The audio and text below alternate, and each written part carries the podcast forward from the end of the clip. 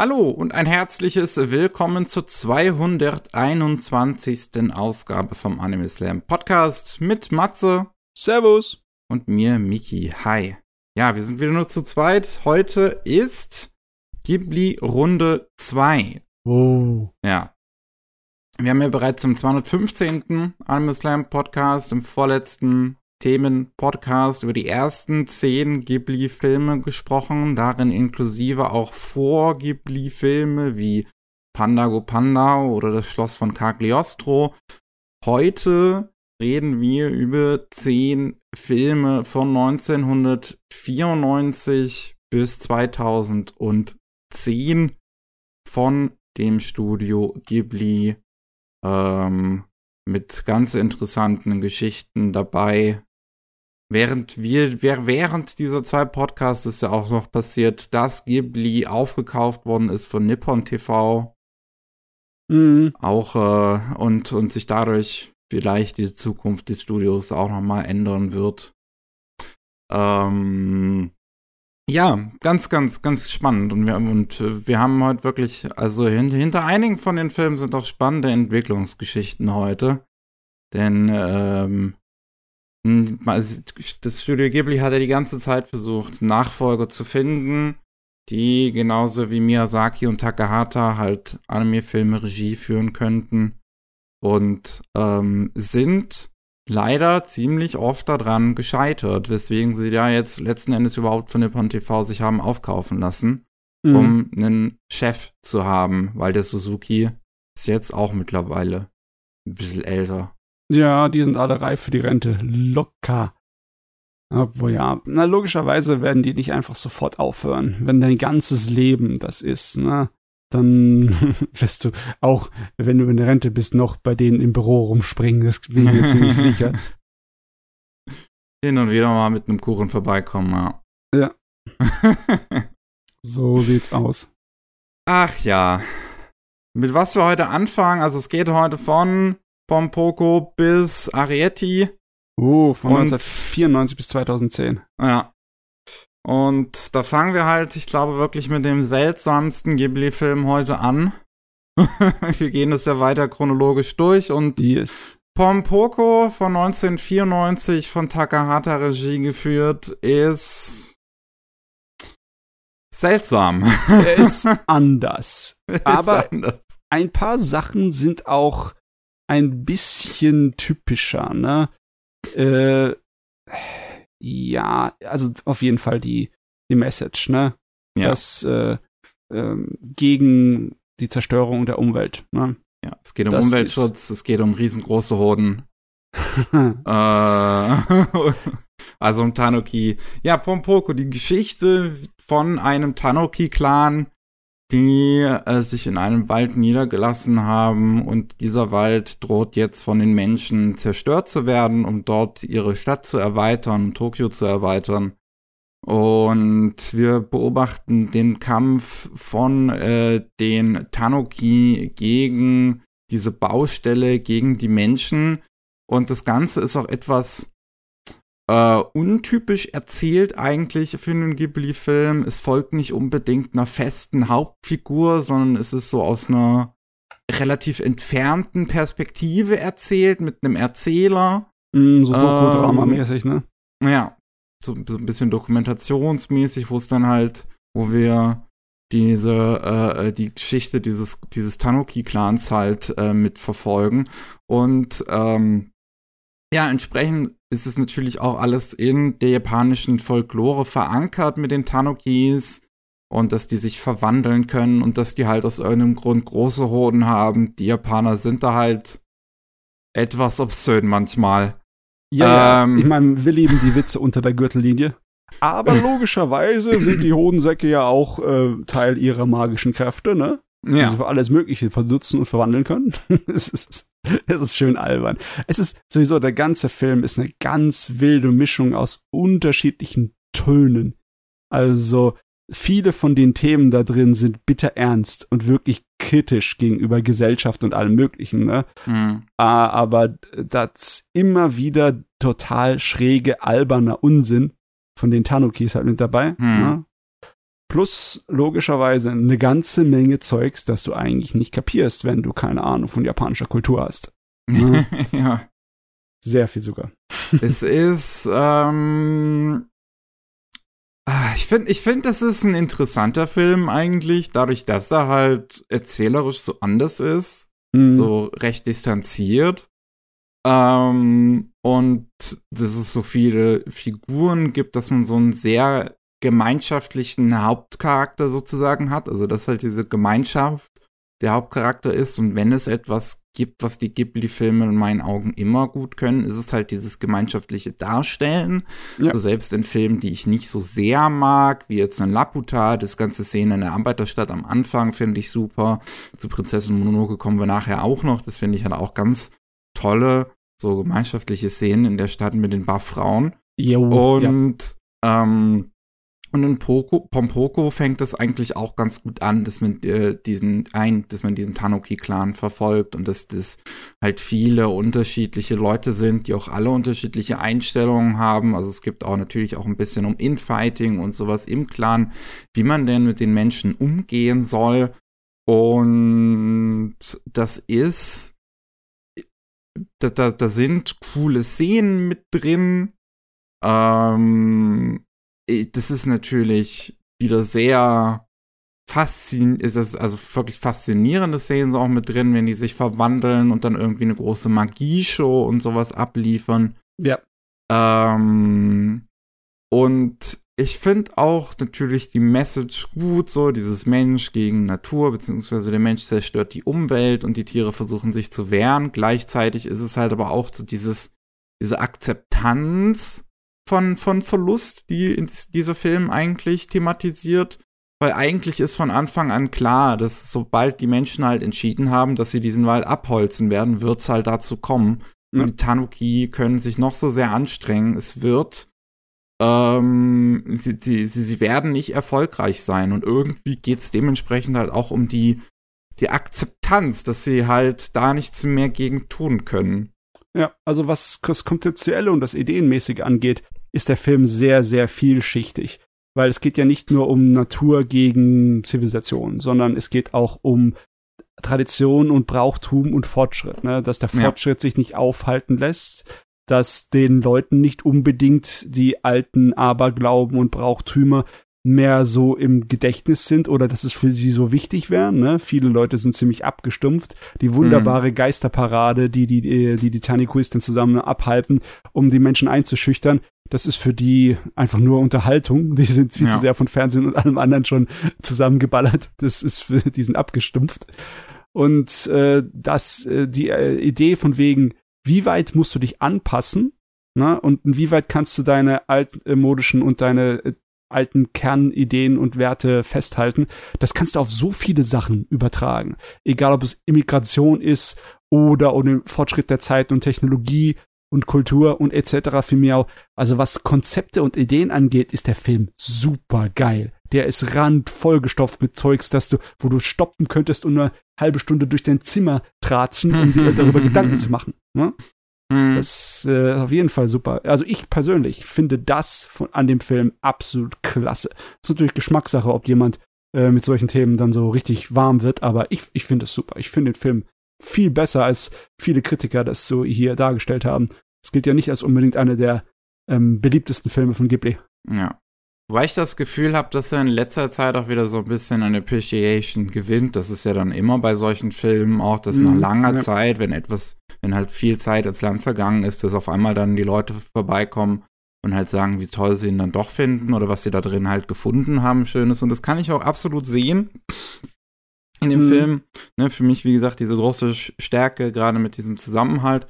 Bei mir hat es halt da nicht ganz so gut connected was halt auch mit der Erzählung halt zu tun hat, die halt äh, etwas distanzierter ist und ich diese ganzen Tanuki nicht so ganz auseinanderhalten konnte, weil das sind sehr viele relativ oberflächlich geschriebene Figuren, was halt auch einfach daher kommt, dass es halt einfach so viele sind, die halt in so einen Zwei-Stunden-Film reinpassen müssen. Ja, ja. ich meine, du kannst dir allerhöchstens ein paar merken, so drei oder so, maximal drei mm. oder mhm. vier. Einmal den Bunter, der halt der, der Radikale ist, ne? Der tatsächlich gegen die Umweltzerstörung kämpfen will, indem er Menschen halt tötet, vertreibt, ja. ne? Und einmal der Shokichi, der der Intellektuelle, ne, der die Menschen studieren möchte und der versucht immer äh, wie ein Politiker nach dem besten Kompromissweg zu suchen. Mhm. Und dann natürlich die Alten, ne, die ähm, an ihre alten, an die Stärke ihrer alten Bräuche und alles glauben, aber wenn es dann nicht funktioniert in der äh, modernen Welt, dann wissen sie nicht wirklich weiter und einige flüchten sich komplett von der Realität, ne? Und andere versuchen irgendwie ähm, Kompromisse einzugehen, die unschön sind, ne? Aber ja, es ist auf jeden Fall, es ist die Sorte von Film, die gar nicht wirklich urteilt, ne? Da spricht kein ja. Urteil über irgendwas aus, sondern es bleibt relativ neutral. Also diese dokumentarische Distanz, die du da erwähnt hast, die finde ich passt sehr gut in der Art und Weise, wie der Film da wirklich alles von jeder Seite ein bisschen beleuchtet. Das stimmt auch wieder, ja. ja. Äh, wobei Perspektive, also, also Vielleicht, vielleicht wäre es noch interessanter, wenn man irgendwie eine Hauptfigur auf der menschlichen Seite tatsächlich hätte. Oh ja, das wäre auch ähm, ein Ding. Ne? Ja. Um, um, um da wirklich so diesen, diesen, sowas Neutrales sozusagen drin zu haben. Ähm, aber ja, aber der Film ist ja schon so mit Figuren halt vollgepackt, also da hättest du noch einen längeren Film dann draus machen müssen. Ne? Ja Gott, das ist schon Oder, recht. oder das, das irgendwie fokussieren, aber da ist schon ja. Der, der ist schon relativ fokussiert, würde ich das sagen. An sich erzählt er ja gar nicht so viel. Nee, also der hat keine wirklichen Pausen zwischendrin und der geht ganze zwei Stunden. Der ist also ziemlich ja. vollgestoppt, der Film. Ja, also Pompoko, das ist. Das ist ein seltsamer Film, aber es ist ja. auch ein interessanter Film und das ist. Das ist wirklich der, der un typisch Ghibli-mäßigste eigentlich. Also auch wenn wir dann, wenn wir in die Vergangenheit und Zukunft schauen an Filmen, die wir noch besprechen werden. Ja. Das ist wirklich so der Outlier. Ich und das ist zumindest, ja gut, wir haben nachher auch noch einen, der noch ganz anders ist, aber das ist so, der, der auch wieder von Takahata ist. Ich finde so, Takahata ist ja. so einfach, ist, ist so ein bisschen der interessante Regisseur von beiden gewesen. Er macht nie das Gleiche, ne? Es ist schon spannend, ja. Na gut. Ein Jahr nach Pompoko, damals kamen ja noch die Ghibli-Filme in einem relativ schnellen Tempo, ähm, haben wir Whisper of the Heart. Ja. Und das ist ein Film, der weder von Takahata noch von Miyazaki Regie geführt worden ist. Der zweite Ghibli-Film mit einem anderen Regisseur als die beiden. Der erste war ja ähm, Ocean Waves. Mhm. Und bei Whisper of the Heart haben wir dann Yoshifumi Kondo, der auch angedacht war als der nächste Ghibli-Regisseur. Auch wenn er eigentlich so alt ist wie, äh, äh, oder wenn er noch leben würde heute, so alt äh, sein würde, wie, wie es dann jetzt in Miyazaki ist. Mhm. Äh, aber er ist halt auch jemand, der von Anfang an bei Ghibli dabei gewesen ist und auch schon vorher mit ähm, Takahata und Miyazaki gearbeitet hat, also an Panda Go Panda zum Beispiel oder Future Boy Conan oder äh, Anne of the Green Gables und ähm, dann Charakterdesigner geworden ist für die frühen Ghibli-Filme. Und dann halt 95 kam halt sein erster selbstregie geführter Film mit Whisper of the Heart. Und tragischerweise ist er nur drei Jahre danach gestorben. Im mhm. Alter von 48, glaube ich, oder 49. Und das war dann auch der Grund, warum Miyazaki das erste Mal danach gesagt hat, dass er aufhören würde, Filme zu machen. Äh, weil ihn das wohl ziemlich getroffen hat damals. Ähm, ist ja dann zum Glück nicht so weit gekommen. Also ähm, das ist, das war auch nicht, das, das war dann, glaube ich, das, das erste richtige Mal, dass Miyazaki gesagt hat, dass er keine Filme mehr machen würde. Mhm. Ähm, ja. Und es ist eine, es ist eine wirklich tragische Sache. Also das ist der, der äh, ein, ein, ein weiterer Regisseur, der in die Fußstapfen treten sollte, der, der neue Filme für, für Ghibli dann selber Regie führen sollte und der ist dann ja, den es dann einfach das tragische Schicksal erwischt hat. Ja, Es ist wirklich unschön. Man müsste meinen, die haben echt nur Pech damit. Ja. Aber was da rausgekommen ist, ist auch äußerst spannend. Nicht, weil der Film irgendwie besonders wäre. Er ist irgendwie genauso auf dem Niveau meiner Meinung nach wie die anderen Ghibli-Fernsehfilme. Weil im Endeffekt ist es doch auch ein Fernsehfilm, oder war der im Kino? Das war ein Kinofilm. Das war ein Kinofilm, okay. Ja. Aber er wirkt für mich mehr für die, wie die Ghibli-Fernsehfilme und ist auch eine der wenigen Ghibli-Sachen, die Nachfolger nach sich gezogen haben. Lustigerweise, ja. ja. also zumindest spirituelle Nachfolger. Ne? Und auch ja, dann gab ja auch vor nicht allzu langer Zeit einen Live-Action-Film, weil das Ganze basiert ja auch auf einem Manga. Mhm. Ähm, und ich, ich mag Whisper of the Heart echt gerne. Ich finde, ja. das ist ein ganz schöner Film. Ähm, der halt so eine ganz simple, so einen ganz simplen Einblick in das Leben einer, eines 14-jährigen Mädchens bekommt, die nicht so ganz weiß, was sie mit ihrer Zukunft anfangen soll, die gerne Bücher liest und dann auf einen Jungen trifft, der schon ziemlich genau weiß, was er mit seiner Zukunft anfangen möchte mhm. und ähm, ja, Klaviere schnitzen möchte. Äh, nicht Klaviere, Gott, Geigen. Geigen. Geigen schnitzen möchte. Und ähm, sie sich dann halt selber damit, damit konfrontiert, konfrontiert sieht. Also sie verliebt sich in ihn und die beiden werden ein Paar und sie möchte auch gerne so, so etwas für sich haben versucht es im Schreiben zu finden. Und ich finde, da sind so viele tolle Aspekte mit drin. So, so, so diese, diese Selbsterkundung im Prinzip halt dieses Mädchens und wie sie versucht herauszufinden, was sie mit ihrem Leben machen kann und wie es dann, aber man, wie sie dann am Ende auch selber merkt, dass sie sich gar nicht so sehr dazu zwingen braucht. Mhm. Also, der hat eine schöne Message, der hat ganz tolle Bilder. Ich liebe halt das zeitgenössische Ghibli wirklich. Yes. Ähm, das sind ganz schöne Hintergründe drin. Äh, Take Me Home Country Roads von Olivia Newton-John, die Version hier drin, passt auch einfach schön zu dem Film irgendwie. Ja. Das so. Und, und hier auch wieder, ne, solche, solche gemeinschaftlichen Szenen. So, ich liebe diese Szene zum Beispiel, wo sie dann das erste Mal halt CG beim ähm, Geigenschnitzen sieht und sie dann halt anfängt, da Country Roads auf Japanisch zu singen und äh, er halt die, die, die Geige spielt und dann kommt noch der Großvater mit seinen zwei Freunden da irgendwie rein, sieht das so, die schleichen sich so langsam rein ja. und fangen dann auch mit an mitzuspielen. Das finde ich super putzig und lieb. Also da kriege ich einfach, also, also da, da, da, da kriege ich einfach ein breites Grinsen im Gesicht, wenn ich das sehe. Ja, das ist auch die Szene, für die der Film bekannt war, ne? Also zumindestens ist das, wo, wie ich zu ihm gekommen bin. Das habe ich irgendwo mal im Trailer gesehen, habe ich gedacht, ah, das muss ich mal gucken. Ja. Ja. Und es ist im Endeffekt ja ein, ein Bildungsroman, Geschichte, hm. ne? Aber ja, eine sehr ruhige, sehr entspannte, kein großes Drama, keine, kein Bösewicht, nur halt die reale Welt und na, dass man auch einiges äh, sich durchboxen muss, einiges akzeptieren muss. Ne? Es ist nicht so, dass der mit äh, Friede, Freude, Eierkuchen, die Welt ist wunderbar endet, ne? Der Film, der endet mhm. eher ziemlich realistisch und äh, ist aber nicht irgendwie schwermütig. Das ist ein leichter, gemütlicher Film. Ja. Es ist irgendwie so ein, so, ein, so ein Film, der halt so gemütlich vor sich so ein bisschen hertanzt, herspringt, könnte man fast so sagen, weil der hat halt ja. einfach eine sehr gemütliche Atmosphäre obwohl er so ein bisschen tragische Elemente oder was heißt tragische und so ein bisschen melancholische Momente mit drin genau, hat. Melancholisch würde ich sagen. Ähm, und aber, aber halt, weil es so eine sehr glaubhaft gehaltene Geschichte einfach ist.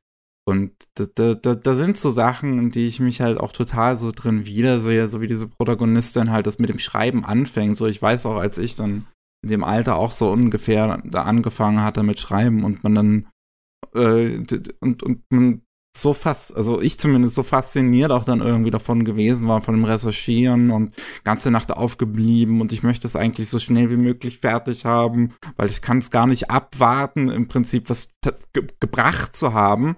Mhm. Und ähm, diese Konfrontation halt auch am Ende, dass tatsächlich der, der Opa halt dann auch äh, äh, ihr halt sagt, so, du bist jetzt 14, du brauchst dich nicht zu beeilen.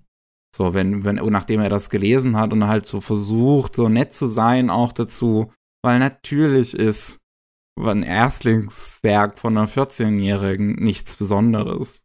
Ja, ich meine, die Leute, die in dem Alter schon was äh, Besonderes schreiben, Da gibt's vielleicht einen von einer Million, ne? Ja. Und das ist auch bei denen, oft ist es mal ein Zufall. Oft ist viel Glück mit dabei, ne? Es ja. gibt doch, wir kennen so viele Autoren, die ganz früh jung angefangen haben und deren erstes Buch der Wahnsinn war, aber dann die anderen Bücher danach waren eher, naja, Durchschnittsware. Hm. Ich meine, ich will jetzt keinen Namen nennen, aber. Ja. aber ja, ist normal.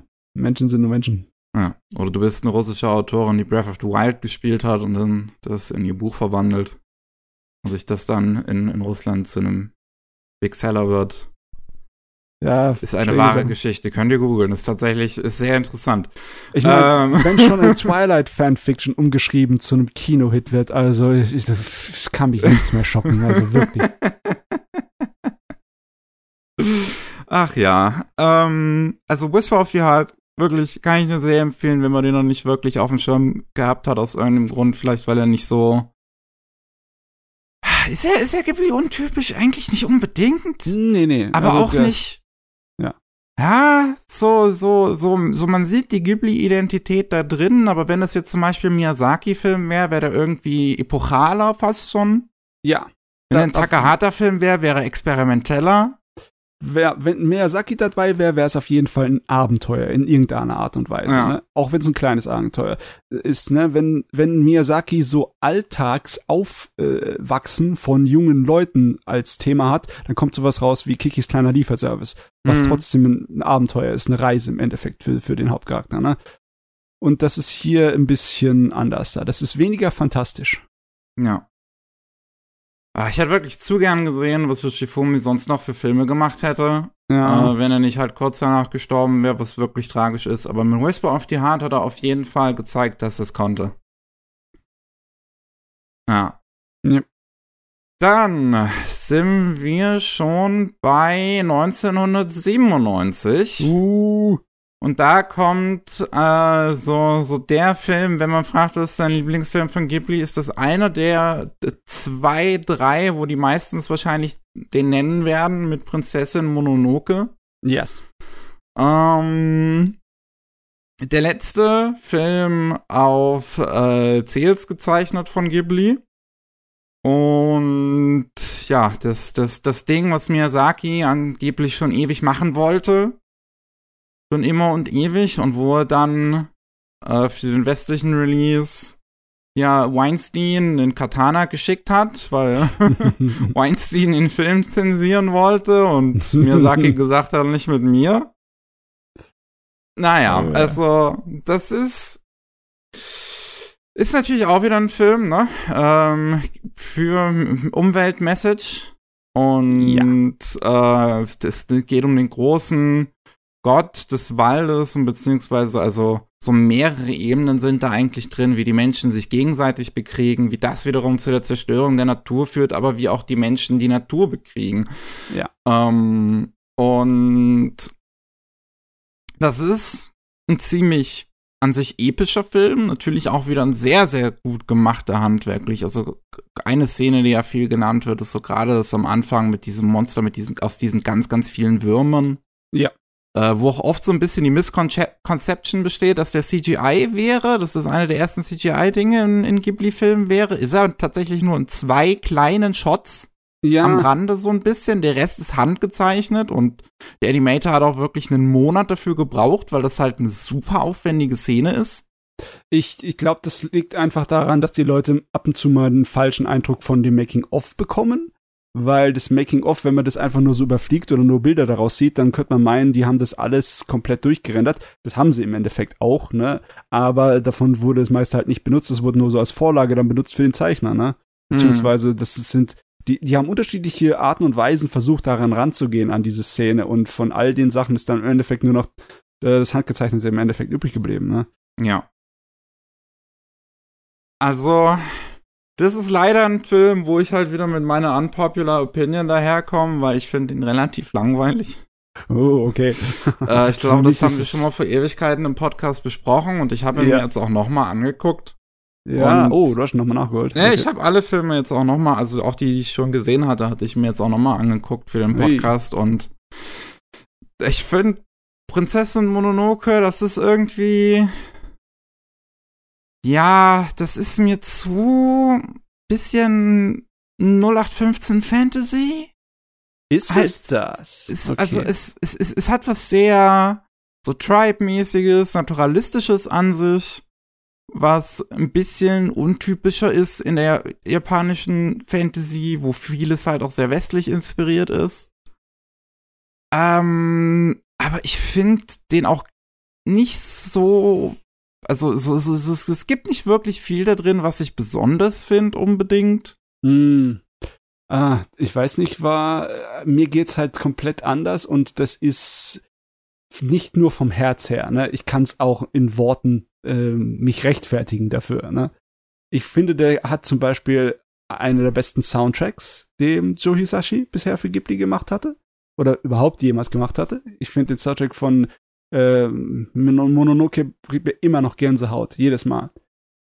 Und ich finde, der hat sehr, sehr viele Szenen, die ich absolut magisch finde. Sehr viele. Also zum Beispiel die eine, wo er zum ersten Mal auf diesen Hirschgottheit da trifft und es absolut still ist und die Kamera mit den vielen Parallaxen von den einzelnen ähm, Ebenen da äh, durch den Wald auf den Hirschgott äh, dazu fährt. Das ist auch eine Gänsehaut-Szene äh, jedes Mal. Oder dies, die, die ganze, ähm, die ganze, ganze Kram von, von dem Angriff von dem, der Prinzessin, von der Mononoke, auf de, das Lager der Frauen, bis hin, dass er sie sozusagen äh, mit zurück wieder in den Wald schleppt, unser Hauptcharakter, und mhm. äh, dann von ihr äh, am Leben einmal gehalten wird. Den ganzen Asp den ganzen Abschnitt da, den finde ich absolut spannend. Der der braucht, habe ich auch gemerkt, der so gut wie der Meister von dem Abschnitt hat eigentlich nicht wirklich viel an Musik. Nur an nur an hm. bestimmten hm. Stellen so kurz eingespielt, nur um es ein bisschen zu unterstreichen. Aber größtenteils braucht es äh, nur die Bilder, weil das einfach so stark ist von der Erzählung. Ich meine, der, der ganze, der Finalkampf ist mir eigentlich schon fast schon zu überladen, weil da so viel passiert. Es ist, danach ist man vollkommen ermüdet, ne? Aber der, der, der Film hat so viele Szenen, die auch im japanischen Gedächtnis so hängen geblieben sind, dass es extrem ist. Wir reden ja gern von Memes, aber das Ding ist äh, so weit, dass es in der japanischen Kultur Wurzeln reingeschlagen hat, die man kaum nicht wegkriegt. Äh, Leute, die jetzt ganz jung sind, irgendwie um die 20 und in Japan große äh, Videogamer sind und streamen, die wissen selbst äh, Sprüche aus diesem Film, obwohl sie ihn noch nie gesehen haben, ne? Die haben ich nie gesehen. Kein Spruch aus dem Film. ja, in, in Japan, in Japan ist es eine ja. ganz andere Sache. In Japan ist dieses Damare Koso. Das ist die große äh, Wolfsgottin, die Wolfsmutter, äh, zu dem ähm, Jungen sagt, wenn er ihr aufmüpfig wird, das kann, kennt irgendwie jeder Japaner. Du musst okay. einfach nur das sagen und dann sagen sie, ah ja, Mononoke. Ich habe den Film zwar noch nie gesehen, aber das kenne ich. Es ist ganz komisch, das Gerät. Und ja, ich äh, habe den ja zum, im Kino gesehen, das Gerät. Ja, oh. 1999. Das, war, der, war der erste Anime, den ich jemals im Kino gesehen habe. Und es war halt die Gelegenheit, ihn zu sehen, bevor er aus Japan rauskam, weil es hat aus irgendeinem Grund vier Jahre gebraucht, bis Monokeme außerhalb hm. von Japan zu sehen war. Selbst andere gibt, die Filme waren da manchmal schneller. Und ja. Ja, vielleicht hat das halt was mit der Weinstein-Sache zu tun. Da, oder was weiß ich, was da noch aufgehalten hat. Ja. Ah, auf jeden Fall. Der Film, der brutalste Miyazaki-Film, der irgendwie auch der letzte Miyazaki-Film, wo er ganz arg auf die Umweltschiene getr getrimmt hat, ne? Mhm. Weil es nicht so, als ob er ihm das Thema weniger wichtig wäre. Das sieht man in den ganzen Dokumentationen über ihn. Der ist immer noch da sehr aktivistenmäßig dabei. Aber in seinen Filmen hat er dann nicht mehr wirklich so groß äh, diese Message drin gehabt. Das war dann halt in Nausicaa und in Monoke noch mal am stärksten zu merken, ne? Oder vielleicht dann halt das mit dem Alter. Ja, wer weiß. Oder weiß, vielleicht hat er auch gemeint, er hat alles gesagt, was er sagen sollte dazu. Ne? Mhm. Ja, ach, so. Das, das Problem ist halt auch so ein bisschen, dass ich nicht so sehr in Worte fassen kann, was mich halt wirklich. Also es, es gibt nichts aktiv, was mich jetzt so richtig an dem Film stört. Es ist einfach so, dass es sich so so langatmig anfühlt und ein bisschen langsam und ich, ich, ich, ich einfach davor sitze und sich nix wieder in mir regt. Das ist halt ein ganz toll gemachter Film, wie es halt alle bei Ghibli sind, aber das ist so wie gesagt, ich finde, da ist nichts zu besonders dran. Ja, ja, ähm, das ist Bauchgefühl, das ist halt subjektiv ja. und das ist halt, das ist so, dass du, wenn du das auseinandernehmen würdest, ne, all die Elemente, die du haben könntest, um einen Film zu bewerten, von handwerklichen, vom künstlerischen oder von allem, was auch dir denken kannst. Je kleinteiliger du es machst, desto eher merkst du, jedes kleine Teil, egal wie klein es ist, kann im Endeffekt die anderen übertrumpfen. Nichts mhm. ist wirklich immer gleichwertig zur selben Zeit. Es kann sein, dass alles gleichwertig ist, ne? Es kann sein, dass deine objektive Betrachtung von einem Film genauso mit dem rauskommt, wie viel du Spaß hattest bei dem Film und wie du über den Film fehlst. Aber sehr oft passiert es einfach nicht, ne? Mhm. Sehr oft ist es dann eine kleine Sache, die den Film entweder versauen kann oder den Film äh, zum Spaß für dich machen kann, ne? Und ne, das ist dann, ja, kann man nicht wirklich so breitschlagen. Ist ja kein Mathe. Ist keine Mathe-Test, ne? Du kannst nicht einfach sagen, der Lösungsweg ist eindeutig falsch und das Ergebnis ist eindeutig falsch. Das geht ja beim Film nicht, ne? Was ich aber definitiv mag, ist halt das Dorf mit den ganzen Buffrauen. Ich finde, ja. ne, dieses Gemeinschaftsgefühl, das kommt da wieder auf. Die, die, die Frauen, die sind alle super sympathisch. Ja. Ähm, wie die mit ihren Männern umgehen, finde ich auch einfach witzig. also, das Arbeitslied, das Arbeitslied bleibt einem sofort im Ohr. Mhm. Ist also wunderbar. Das, das, das, das, mag ich halt. Und auch so, so, so, so ein bisschen die generell die Message dahinter, dass halt diese Chefin, die halt aus der Prostitution freigekauft hat, irgendwie, was auch ein relativ düsteres Thema auch für so eine Art Ghibli-Film ist.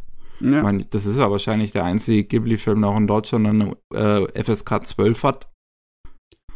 Hat er nicht 16? Ähm, nee, der hat 12. Boah, aber das ist schon ein bisschen hart, wenn ich mir das überlege, was in Mononoke ja, gezeigt es gibt nur ein, zwei Szenen, die wirklich so brutal sind, würde ich sagen, wo halt ja, mal jemand okay. geköpft wird und wo eine, zwei Hände abgeschossen werden. Ja, okay. Das ist natürlich, das sind natürlich die heftigen, aber. Ja. Ja. Aber natürlich ist es halt ein sehr auch brachialer Film, wo wahrscheinlich, wenn man den als Zwölfjähriger guckt, auch ein bisschen zu also, wo man vielleicht auch als Kind davor sitzt und nicht so, sich so denkt, hä?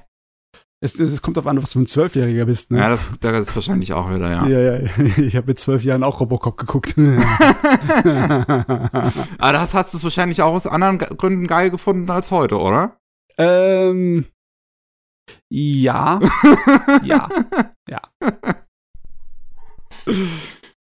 Aber die, diese Gründe sind nicht unbedingt verschwunden, ne? So ist es nicht. Es sind noch mehr ja. Gründe hinzugekommen, um ihn ja, zu finden. Wohl, ja. Und im Endeffekt ist es bei mir für Mononoke genau dasselbe. Ich meine, ich habe ihn zwar gesehen, als ich schon ein erwachsener Kerl war, aber ähm, ja, okay, was heißt so erwachsen war ich auch noch nicht. Ich war 17 oder so. 16 oder 17 war ich. Deswegen, äh, ja, ja, passt. Also ich fühle mich immer noch der einer der größten. Ach ja. Jo. Nach ähm, Mono, äh, Mononokime wird's anders. Hier ja, ja. mit äh, Takahata. Ja. Der einen Yonkoma-Manga aus den 90ern äh, adaptiert. Und mit My Neighbors, die Yamadas, meinen Nachbarn, die Yamadas. Und ich finde da einen wieder ganz herzallerliebsten Film draus macht. Also den habe ich wirklich gemocht. Der ist großartig. Der ist super ja. großartig, weil er gleichzeitig all das trifft, was die Japaner lieben, ne? Diese ganze Alltags-Anime-Kram. Mhm. Und all das trifft, was die ganzen Slice of Life-Fans mögen, ne? Mit der Komödie und all dem. Plus, er hat noch saumäßig viele tiefgründige Themen drin und er ist optisch absolut, ähm, ja. Ich liebe den Stil von dem Film. Der ist so schön. Und da gibt's, also da gibt's so viele interessante Szenen auch drin, wo, oh, wo, yes. wo, also viel 3D-Animation ist da drin wo ich mir auch immer nicht sicher war, ob das jetzt handgezeichnet, rübergezeichnet ist über CGI-Modelle, ob das die CGI-Modelle selber sind, weil da viele aufwendige Kameraarbeiten mit drin sind. Ähm, ich liebe zum Beispiel auch am Anfang in der ersten richtigen Geschichte, wie da die Avotos dargestellt werden. Ja. Das ist so, man nur den Umriss im Prinzip sieht und das so ausgefüllte Modelle sind, aber trotzdem sind die dreidimensional. Also man sieht das Dreidimensionale an denen, ja, weil es ja, also, so super lose angedeutet wird. Um es mal ums versuchen, irgendwie verständlich darzustellen, das ist ein Stil, der sehr skizzenhaft wirkt. Ne? Man ja. sieht überall die Bleistiftzeichnungen. Und die sind auch alle, die ganzen Linien sind auch dauernd am Wabern bei der Animation. Ne? Also es ist nicht so, dass auf genau gerade und alles geachtet wird. Und viele von den Farben sind sehr spärlich eingesetzt. Ne? Es ist hm. viel weiß, als wäre es auch direkt auf Papier auch gezeichnet. Ja, und, viele äh, blanke Hintergründe, wo nichts zu sehen ist. Und die Farben sind höchstens so äh, Pastell- oder Wasserfarbenmäßig da drauf hm. gemacht. Ne?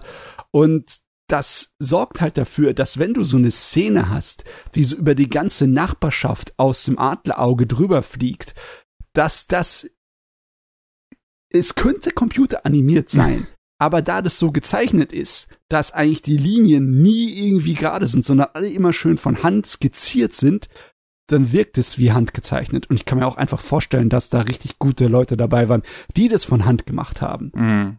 Also mit oder ohne Hilfe vom Computer, ne? Das ist teilweise sehr, sehr beeindruckende Szenen da drin. Ja, also technisch auch wirklich ein ganz, ganz toller Film. Ähm, da sind auch schon so erste, also da ist auch schon mal die, die, die Kaguya-Anspielung mit drin. Ich, ja. Da wird er ja. wahrscheinlich die Idee bekommen haben, dann Kaguya Hime zu machen. Und das ist der Anfang von dem Stil, definitiv, ja. ja. Das auch, also mit dem Stil und dann halt mit der Szene, wo sie die, äh, ich glaube, diese, diese Anfangs- oder ist das in der Ending-Szene mit drin, wo sie dann halt die Tochter aus dem, aus dem Bambus holen das ist am Anfang, äh, wo die Großmutter von irgendjemandem die Ansprache zur Hochzeit da Genau, hält, ne? ja. Wo sie viele Lebensweisheiten und etc. so macht. Und das Ganze so eine Traumsequenz ist, die einfach nur eine große Metapher ist dafür, für das, was sie erzählt, ne? Hm.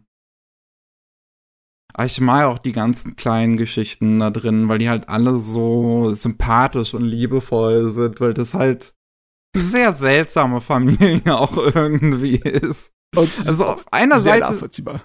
Ja, ja, also auf einer Seite so normal, auf anderer Seite sind halt, ist diese Normalität auf ein paar Ebenen so übertrieben, dass es dann schon wieder lustig ist. Das ist sowas wie, wenn sie halt wirklich einfach die Tochter in, in, in der Mall vergessen. Ja, die Tochter ist auch wunderbar. Ne? mein, meine Familie hat sich verlaufen. Ne? Die, die ja. kriegen es nicht gebacke. es ist, ich ich finde, es ist, es ist auch ist ihre, ihre, ihre, ihre Erzählung da ist auch wirklich ganz witzig. Von, von einem anderen Kind da, die, die, das hat sich verlaufen, aber sie selbst da, die, sie hat sich nicht verlaufen. Da haben sich die ganze, der ganze Rest der Familie verlaufen. Ja, so funktioniert das natürlich. Ja, ist nicht wahr. Ja, es geht herum wie eine Epidemie. Sauerei. ah, ja. Das ist auch so ein Film, über den es letzten Endes kann man gar nicht so viel reden, weil er halt sehr episodisch und szenenhaft ist, weil es halt nun mal auf einem Vorkomma-Manga basiert. Ja. Ähm, Wo es dann später auch noch mal eine, äh, eine Fernsehfassung zu gab, also eine Fernsehserie. Ja, das ist auch ohne Problem möglich. Ne? Es ist sowieso ja. der Wahnsinn, dass er das in ein Kinoformat reingesteckt das hat. Ist, ne? Ja, also ich weiß auch nicht, wie, wie, man dann halt auf die Idee gekommen ist bei Ghibli oder so. Also so hat Takahara diesen Manga gelesen und einfach sehr gemocht. kann sein, kann sein. Würde mich, würd mich nicht stören. es ist, ja, aber äh, ich, ich, ich, mag solche Filme. Ich mag solche Familiengeschichten, weil es halt gerade für mich persönlich immer so, so, ein, so einen Eindruck in ein Leben bekommt, was ich so nicht ganz so schön hatte. Und ähm, ja, da, da, da ist meine Nachbarn die Yamadas. Also ganz toll, die, die Beziehung zwischen den äh, Eltern selbst, zwischen den Eltern und Kindern und alles da drin. Ja, den sollte man gucken. Definitiv, denn der übersteigt jegliche Grenzen. Ich ja. kenne kaum irgendjemanden, der sich nicht da wiederfinden würde in irgendeiner der Stories von den Yamadas. Also. Ja. Definitiv. Dann. Uh, oh, sind wir schon beim großen Wurf. Uh.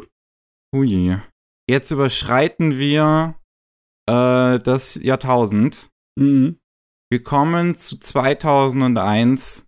Der zweite Film, äh, den die meisten wahrscheinlich ihren, ihren Ghibli-Lieblingsfilm nennen würden. Neben Prinzessin Mononoke. Und zwar Spirited Away oder Chihiros Reise ins Zauberland. Yes.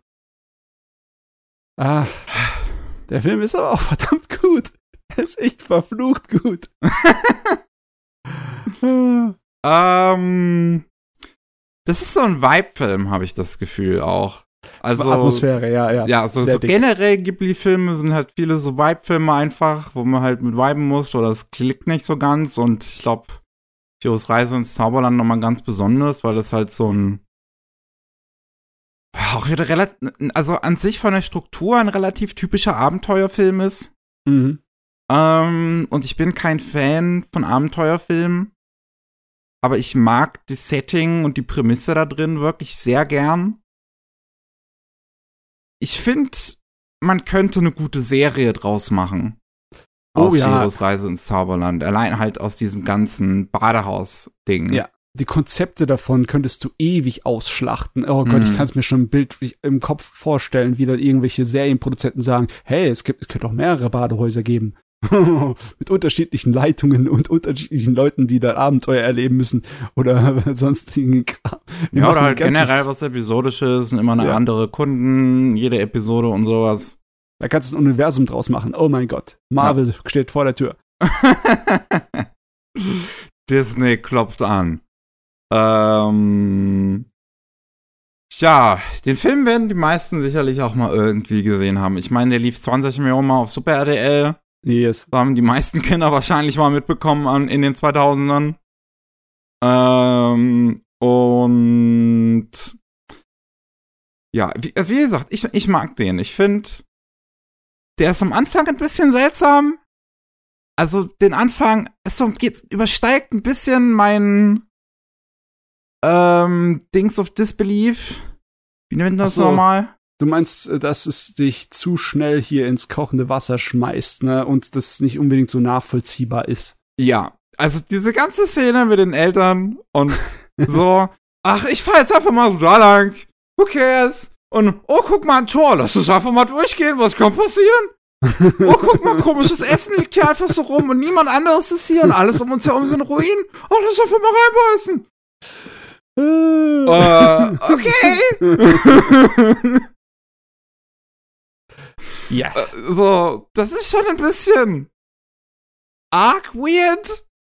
Das ist das Weirdeste vom Film in meinen Augen. Und der wird danach eigentlich weirder. Der wird schräger, ja, ja.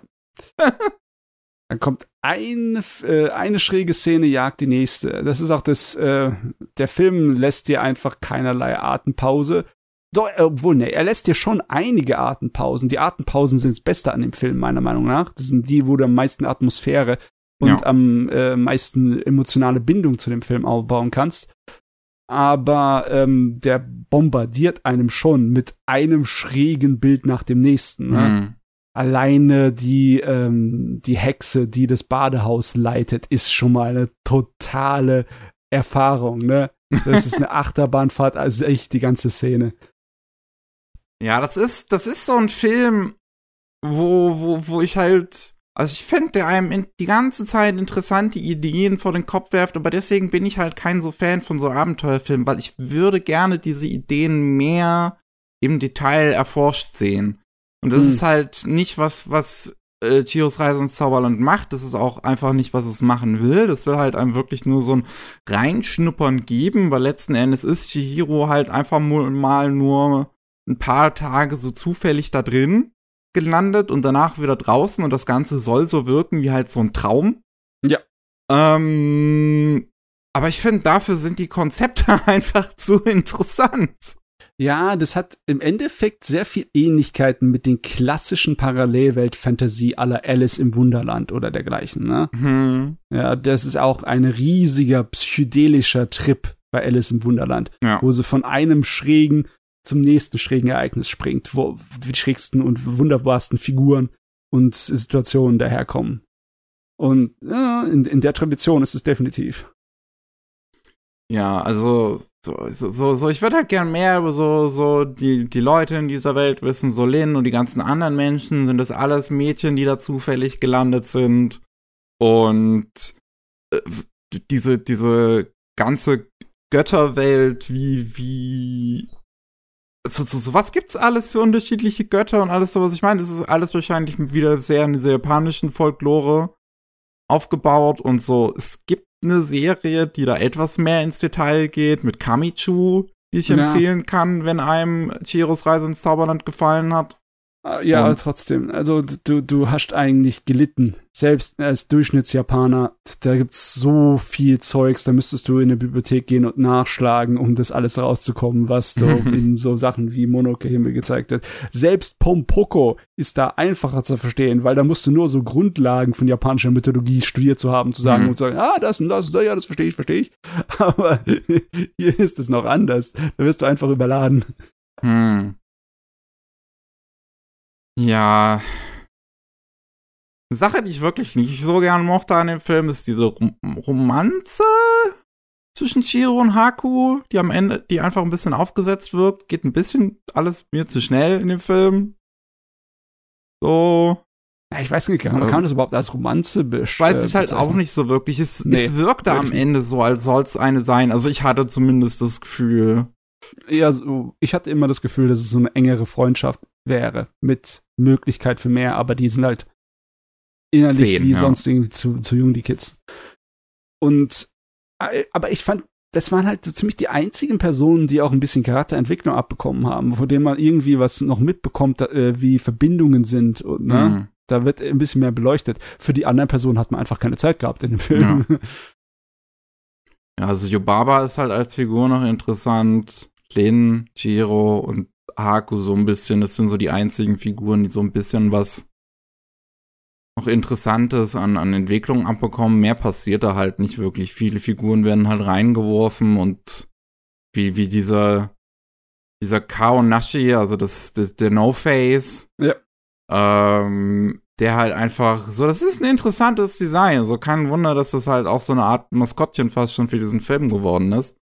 Ähm, und äh, äh, der, der wirkt am Anfang und am Ende so, wenn der halt in seiner klassischen Schatten-Ding halt einfach nur ist. Ja.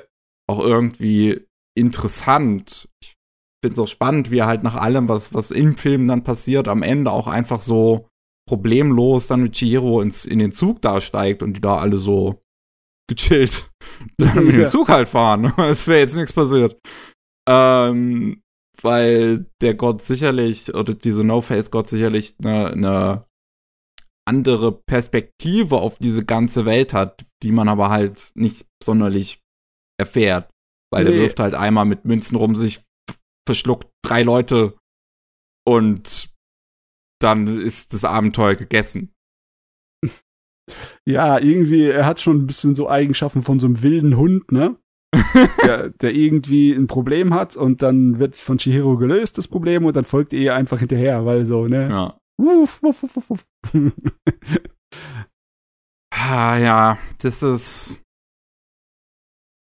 Das, das ist wirklich. Ich, ich, ich bin kein Fan von dieser Verfranchisierung und dieser Lorisierung immer von allen Medien, die es heutzutage gibt. So alles muss irgendwie bis ins kleinste Detail erklärt werden. Aber Chiros Reise ins Zauberland ist fast schon ein Film, wo ich mir das ausnahmsweise ein bisschen mehr dazu wünschen würde. Hm. Also, wie gesagt, ich finde, als Serie würde der hervorragend funktionieren. Ach ja. So als Film ist er halt. Ja nett in meinen Augen. ich ich finde ihn mehr als nett. Ich meine, die Rest der Welt findet ihn auch mehr als nett. Der Oscar-prämierte, extrem erfolgreiche Film. Der das ist es, ich, ich, ich sehe halt nicht so ganz, was den jetzt bei den anderen Ghibli-Filmen so herausstichen lässt. Weil die ja, sind halt alle gut gemacht. Also das ist ja. jetzt halt nicht das Besondere dran. Also ich finde, er gehört schon zu den besseren Ghibli-Filmen, aber wenn du mich zwingen würdest, mich zu entscheiden zwischen Mononoke Hime und Spirited Away, wird, wird natürlich Chihiros Reise den kürzeren ziehen, ne? Also, hm. so ist es nicht. Aber ja. Die, die, die naja. Leute haben halt, die haben halt gesprochen, ne? Und es ist immer noch der, einer der beliebtesten und erfolgreichsten Ghibli-Filme. Ich meine, der hat seine Krone lange gehalten, oder? Ähm, ich glaube. Kann gut sein. Bis zum neuesten Film, bis zu The Boy and the Heron, war der, glaube ich, der erfolgreichste, oder? Ich glaube, ähm, der Wieder während sich hebt war erfolgreicher. Ja? Er war auch ein ziemlicher Kassenschlager. Lass mich mal kurz checken. Äh, ja, okay, Wikipedia kann da nicht unbedingt äh, umfangreich genug sein, aber wenn ich das so richtig lese, ist das nicht der Fall. Dann, also Spirited Away hat irgendwie fast 400 Millionen eingenommen in Dollars und äh, wie der Wind sich hebt, ist wie bei irgendwas bei 140 Millionen. Aber das hm. äh, muss ich dazu gucken. Ähm, bum, bum, bum, uh, International Total Grow. Ja, ja anscheinend. Also doch, dann ist es mehr als doppelt so viel, das äh, Spirited Away eingenommen hat. Ah, okay. Ja. Also naja. super Brocken. Ja. Als nächstes haben wir was für die Katzenfans. Yes. uh, The Cat Returns oder das äh, Königreich der Katzen. 2002, das ist jetzt wieder ein Fernsehfilm. Ähm, so ein Film, der ja auch dazu gehörte, so, so, so, also eigentlich sollte ursprünglich Ghibli einen Film machen, Katzen, über Katzen für einen Themepark. Der Themepark ist dann gecancelt worden und dann hat aber Ghibli schon mit der Arbeit angefangen und dann haben sie sich dazu entschieden, den ganzen Film da draus zu machen und das Ganze in so ein Projekt zu machen, um halt auch wieder einen jungen Regisseur zu finden, der in die Fußstapfen treten kann.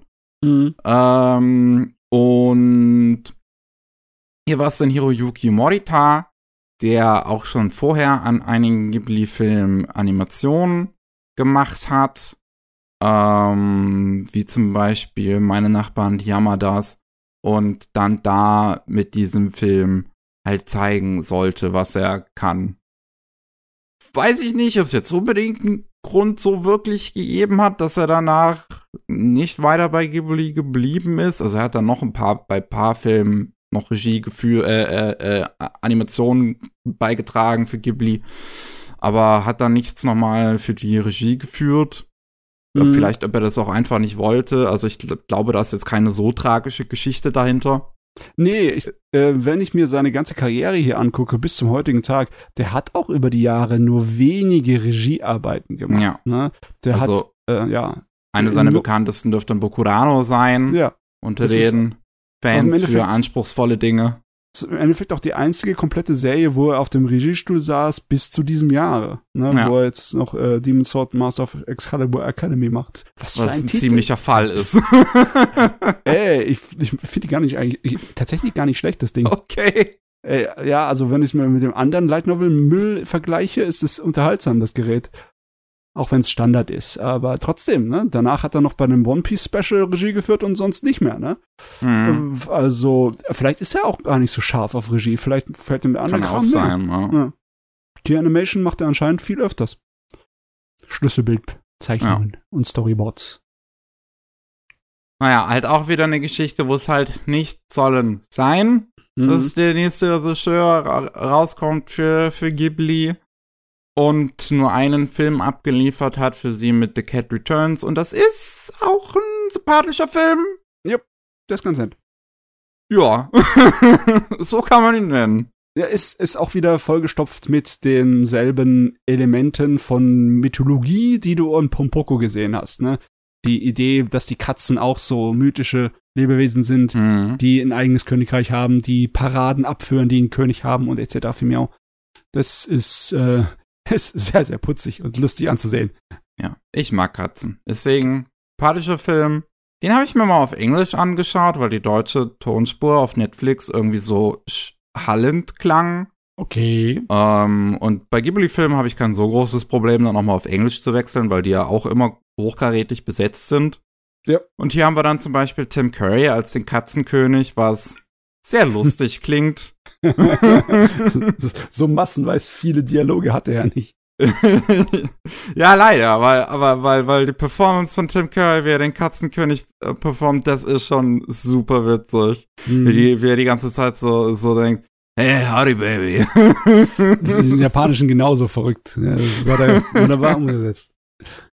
Das ist, ähm, und, und, ja, also der, der, der hat eine coole englische Synchro auf jeden Fall. Also ich mag die, ähm, und halt auch wieder ein paar, ein paar schöne Szenen natürlich mit drin. Halt ein sehr typischer Abenteuerfilm, so von der Richte, von der Richtung auch wieder.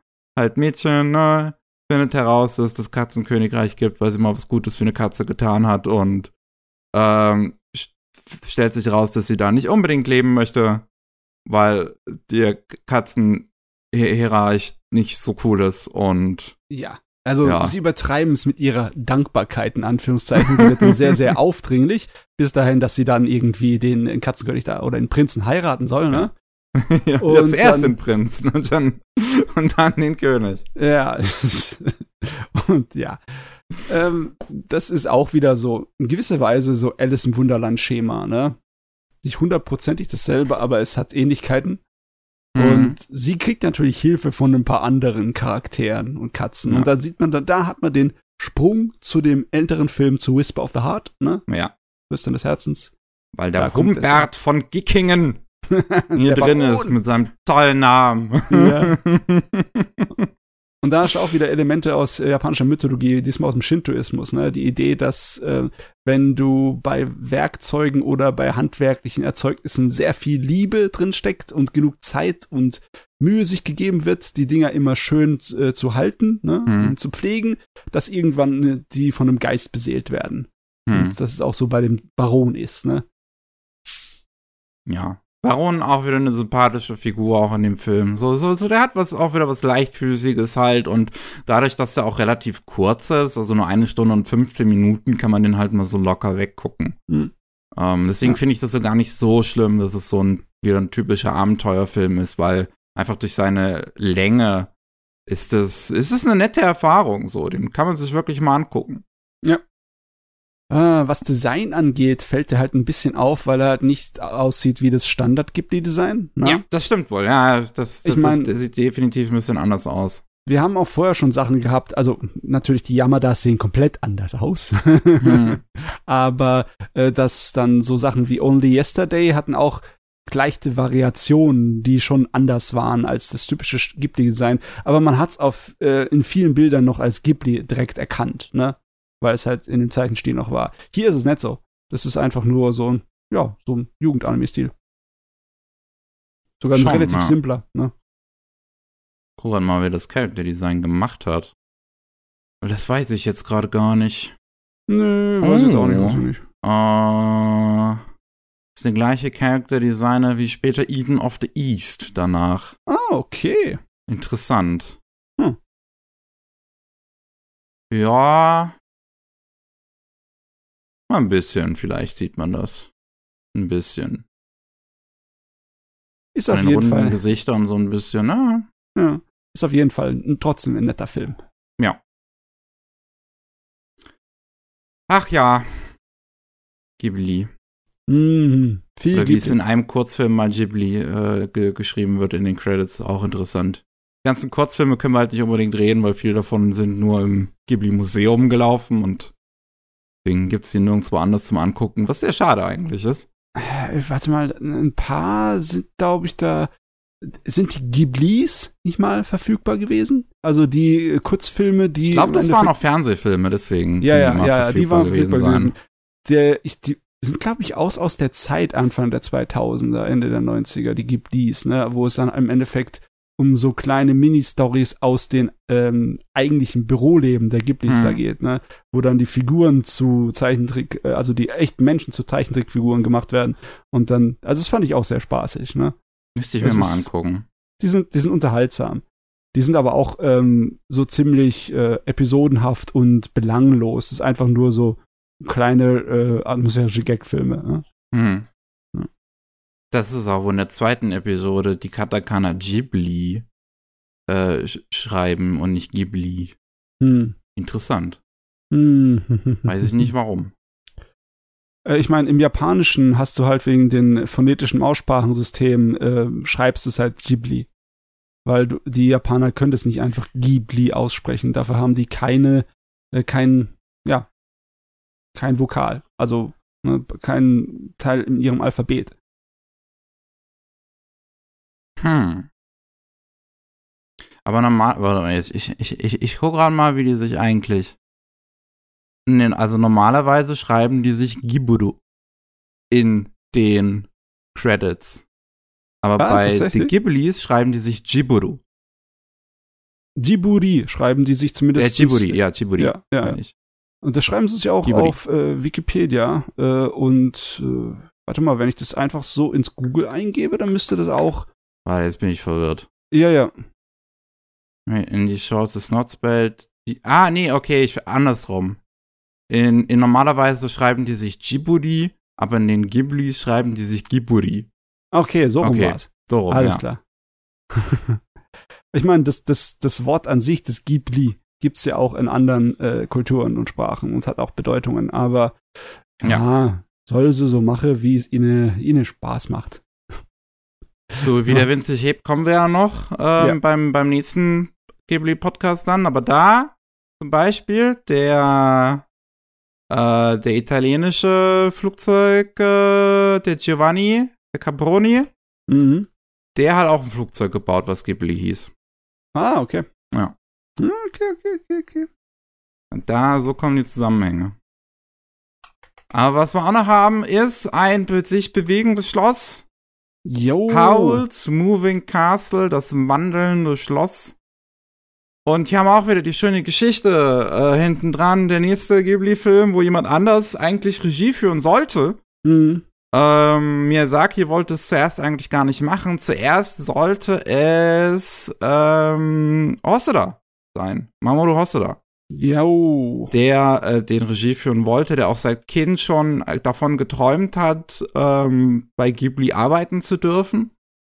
Und ähm, schon, schon als er, er mit seiner Anime-Karriere als Hosoda angefangen hatte, hat er schon mal an Miyazaki anscheinend irgendwie einen Brief geschrieben und der hat ihn auch dann geantwortet, das ist ganz hat er mal in einem Interview erzählt äh, und, und meinte dann so, ah, wenn du vielleicht mehr Erfahrung gesammelt hast und dann ist es dazu gekommen, dass sein Kindheitstraum in Erfüllung geht und er einen Film machen darf für Studio Ghibli und dann gab es aber kreative Differenzen zwischen Miyazaki und Hosoda hm. Und Hosoda hat nach einem Jahr Ghibli wieder verlassen und ist dann zu Madhouse, um da halt ähm, das Mädchen, was durch die Zeit sprang, zu machen. Ja. Und äh, dann hat Miyazaki selbst Hand angelegt und Howl's Moving Castle Regie geführt. Ich, ich kann mir gut vorstellen, dass der Miyazaki einfach äh, schon es nicht lassen konnte. Er wollte selber was sagen zu haben. Und der Horst hat da gesagt, entweder mache ich das auf meine Tour oder gar nicht. Das ja. ist äh, fast schon normal, ne? Wenn du so starke kreative Kräfte und Köpfe hast, die aufeinandertreffen, dann äh, ist es echt schwer, sich vorzustellen, dass dann ganz einfach ohne irgendwelche Reibereien eine Zusammenarbeit läuft. ja, ist auf jeden Fall auch wieder eine spannende Angelegenheit da hinten dran, dass wir halt fast Hosoda als den Ghibli-Nachfolger bekommen hätten. Mhm. Ähm, wenn er denn auch danach geblieben wäre, vielleicht hätte er dann auch gesagt, okay, nee, das ist mir zu doof hier. ich meine, das ist schon, das ist schon hart, wenn halt Hosoda halt wirklich gesagt hat, dass es sein absoluter Kindheitstraum war, bei Ghibli zu arbeiten. Dann macht er es für ein Jahr und danach geht er wieder. Hm. Ähm, da, da, aber wie du schon sagtest, ähm, Miyazaki ist wahrscheinlich, also ich denke, der ist auch relativ streng so arbeitsmäßig. So, wenn, ich mein, ja, wenn, auch wenn man sich die Dokus anguckt.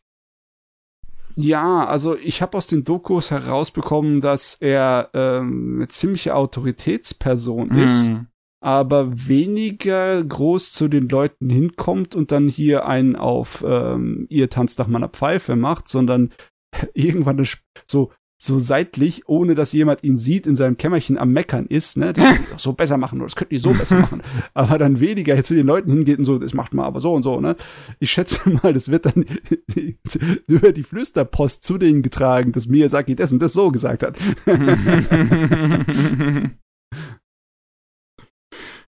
Ach, aber um über den eigentlichen Film zu sprechen, das ist auch wieder eigentlich ein ganz toller. Ähm, basierend auf einem Roman, einem britischen, glaube ich. Mhm. Und ähm, erzählt die Geschichte von einer jungen Dame namens Sophie, die ähm, als Hutmacherin mit ihren Schwestern arbeitet und dann von einer Hexe verzaubert wird von The Witch of the Waste und ähm, halt in eine alte Frau verwandelt wird. Und diese alte Frau zieht dann los, um die Witch of the Waste wieder zu finden und äh, trifft dabei auf Howell und sein sich bewegendes Schloss und landet in einer wesentlich größeren Angelegenheit an äh, einer großen Antikriegsgeschichte eigentlich. Ja. Was äh, ja interessant ist, wohin sich dieser Film eigentlich so hin entwickelt. Am Anfang wirkt es ja. wirklich nicht so, als würde das nee. zu einem Antikriegsfilm werden. Der, der Film ist einer der wenigen Ghibli-Filme, wo ich Probleme damit habe, groß warm zu werden bei ihm. Oh, okay. Ähm, ich mag ihn zwar und er ist besonders optisch ein absoluter Wahnsinn. Da mhm. sind Szenen drin, die sind, da schlackerst du. Ich, finde es super ja. interessant, wie das Schloss halt inszeniert ist. Ja, das Dass Schloss es halt auf so viele, vielen Ebenen, äh, einzelnen Parallax-Ebenen sich bewegt. Ähm, finde ich sehr spannend. Ja. Oh. Ja? ich, ich überlege mir gerade hier, ne, ich kann zwar über den Film sehr viel loben, über die Ideen, die Konzepte, über die Musik, über die Abwechslung und die, die ist, äh, allein wie viel äh, Freiheit die einzelnen Künstler da drin haben. Da ist auch so eine, äh, ich glaube, eine Yoasa-Szene drin. Das wo du sein, definitiv ja, seinen sein. Stil raussiehst mit diesen, ich glaube, diesen kleinen tanzenden äh, Lichtwesen von der, bei dieser einen Magier-Szene, ne? Hm. Und der ist, der Film hat auch einige Szenen, wo richtig spannend sind, aber ich werde halt nicht mit Howl so warm. Ich meine, ich finde mhm. ihn ganz sympathisch genug, aber ich krieg nicht genug von dem von dem Charakter so gezeigt und die Beziehung zwischen ihm und Sophie finde ich auch nicht so wahnsinnig. Also wenn Sophie mir nicht so ein sympathischer Charakter wäre, wäre mir das relativ egal mhm. gewesen. Mhm. Ne? Ähm, ja, also irgendwie, ich finde, dass der Film ein bisschen fehlt. Ich finde, der hätte zehn Minuten länger sein können und mehr in Detail gehen und äh, was erklären. Ich habe da so ein ähnliches Gefühl, wie du bei anderen Ghibli-Sachen hast. Ne? Ja, also hier ist auch, also ich kann absolut sehen, dass zum Beispiel mit der Romanze, das finde ich auch zu überhastet hier wieder in dem Film mit mhm, zwischen ja. Sophie und Howell. Ähm, ich finde, Howell hat eine interessante Präsenz halt in diesem Film. Den habe ich auch wieder auf Englisch geschaut. Ja. Halt Christian Bale als Howell den einfach sehr gut spricht mhm. und dem wirklich eine, eine so, so, so allein mit der Stimme so eine, so eine starke Aura gibt. Und ich finde, deswegen funktioniert er als Figur in, in diesem Film speziell so gut, weil du nicht so viel über ihn weißt, weil er so eine was Mysteriöses an sich hat und dafür halt vieles andere da ist, was wesentlich mehr ausgearbeitet ist. Also Sophie als Protagonistin zum Beispiel, die halt eine sehr, sehr viel erlebt in diesem Film. Mhm. Ähm, und eine der, der, der, der coolsten o Omas in Anime-Filmen wird im Prinzip. Ja. Und auch ah. da ein schönes Thema eigentlich aufmacht, so dieses noch was erreichen im Alter.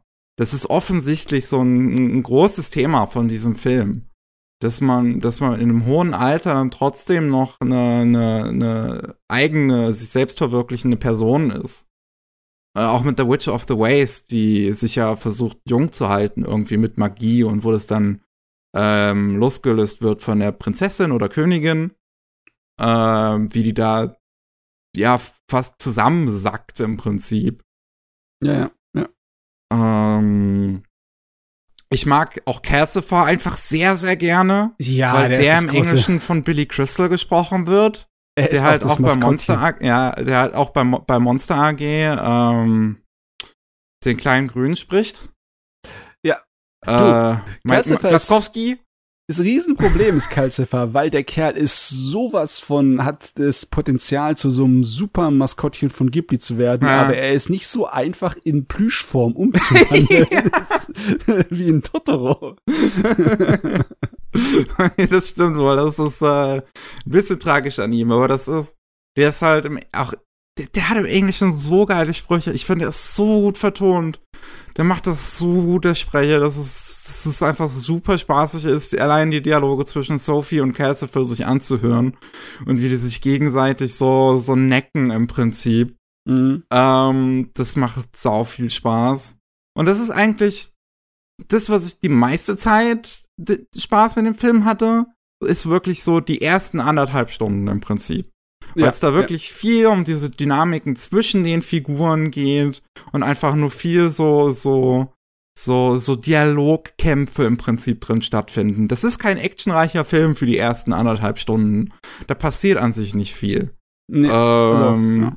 Und ich liebe diese Szene, wo sie und die Witch of the Waste, also wo Sophie und die Witch of the Waste die Treppe hochgehen. sich dabei so ein Wortgefecht liefern. Das ist so gut. Ja, also, ähm, also es ist der Wahnsinn, wenn du es vergleichst dazu, ist das Finale eigentlich ein bisschen blass, ne? Ja, das ist halt so ein, so ein Ding, wo es mich der Film dann wirklich ein bisschen verloren hat. Ich finde, hätte man im Krieg ein bisschen mehr vielleicht im Hintergrund tatsächlich noch mehr stattfinden lassen, anstatt ihn dann so in den Vordergrund zu rücken in der letzten halben Stunde, wäre das spannender, wenn das so ein, so ein Antikriegsfilm ist, wo der Krieg nur so im Hintergrund stattfindet und die Beeinflussung davon nur so im Hintergrund. Ja, also entweder ähm, ganz im ähm. Hintergrund oder von vornherein schon ein bisschen mehr uns da reinleiten, weil dann erst auf mhm. einmal hast du bis auf ein paar abstrakte Szenen, die das andeuten, bist auf einmal da im Krieg. Also, pff, ja. also, pff, nee. Na, abrupt. Ja, da finde ich auch ein bisschen, bisschen abrupt, bisschen zu viel Action alles, was irgendwie nicht so ganz zu dem Rest des Films passt gegen Ende. Aber ich finde, die ersten anderthalb Stunden sind so unfassbar sympathisch einfach weil die so toll geschriebene Dialoge haben. Also ich finde wahrscheinlich somit die sympathischsten Dialoge in dem Ghibli-Film, die mir so einfallen. Ja. äh, dass ich dir wirklich sehr mag. Weißt du, wenn du dir auf die Details achtest, ist er auch wirklich vollgestopft mit sehr vielen cleveren Sachen. Ne?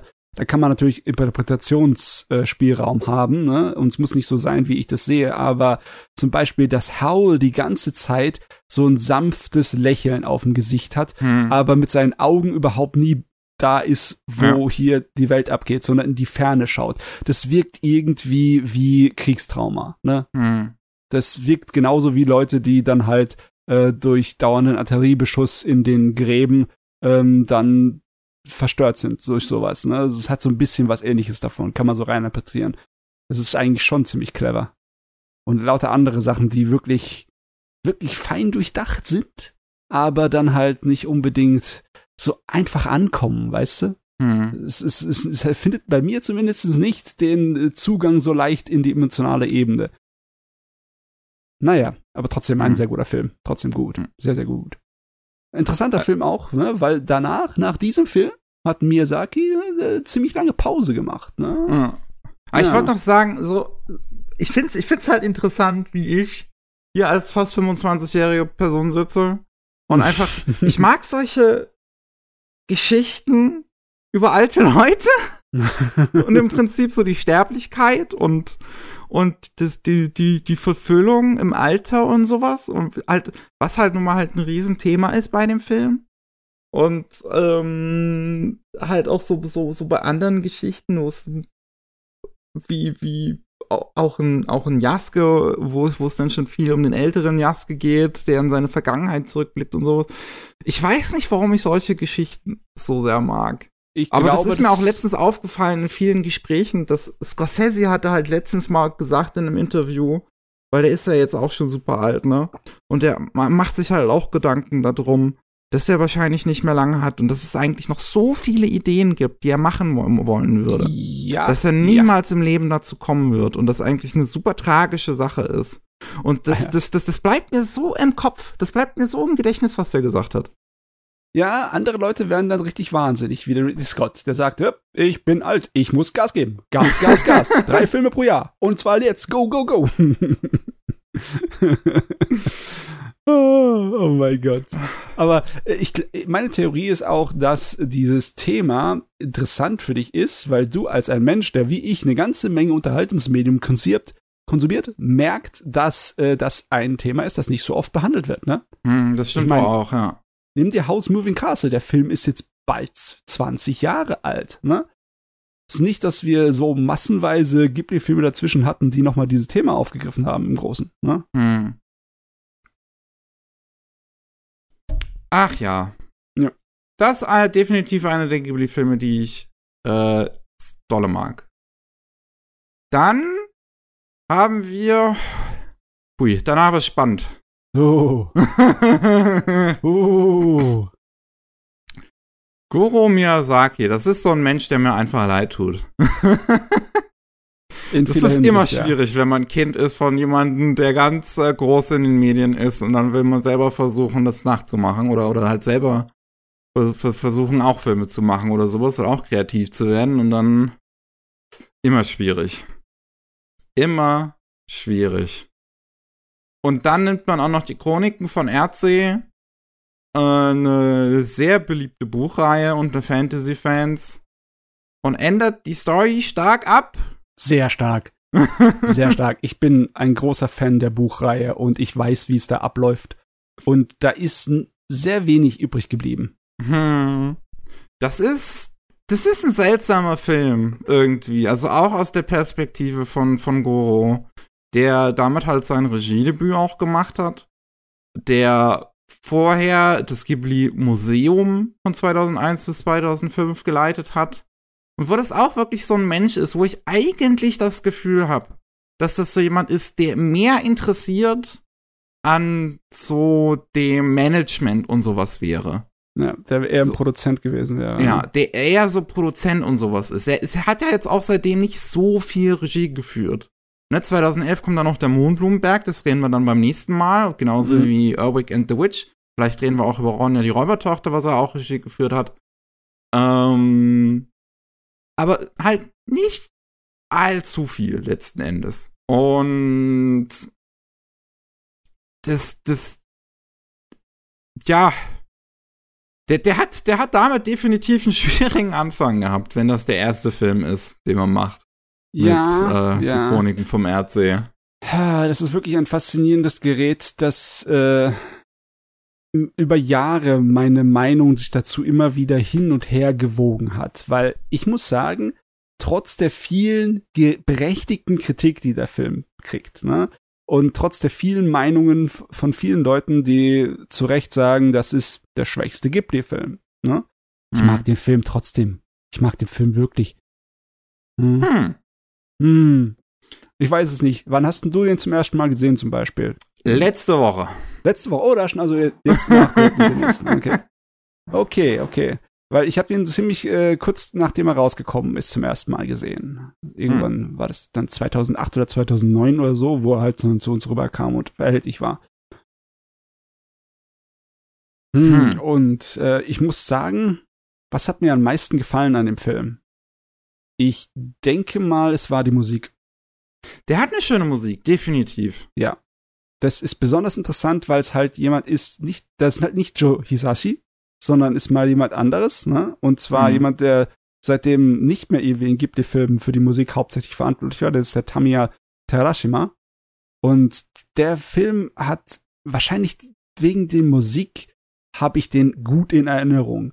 Und deswegen habe ich auch noch einige Szenen richtig gut in Erinnerung des Films, die ich saumäßig mhm. stark finde äh, kannst ja im Internet dir massenweise Videos reinziehen davon, was der Film falsch macht, von Schnitt, Compositing etc. viel miau, ne? Wie vom Drehbuch er schwach ist, wie da Löcher drin sind in der Story so groß, dass du einen Truck durchfahren könntest.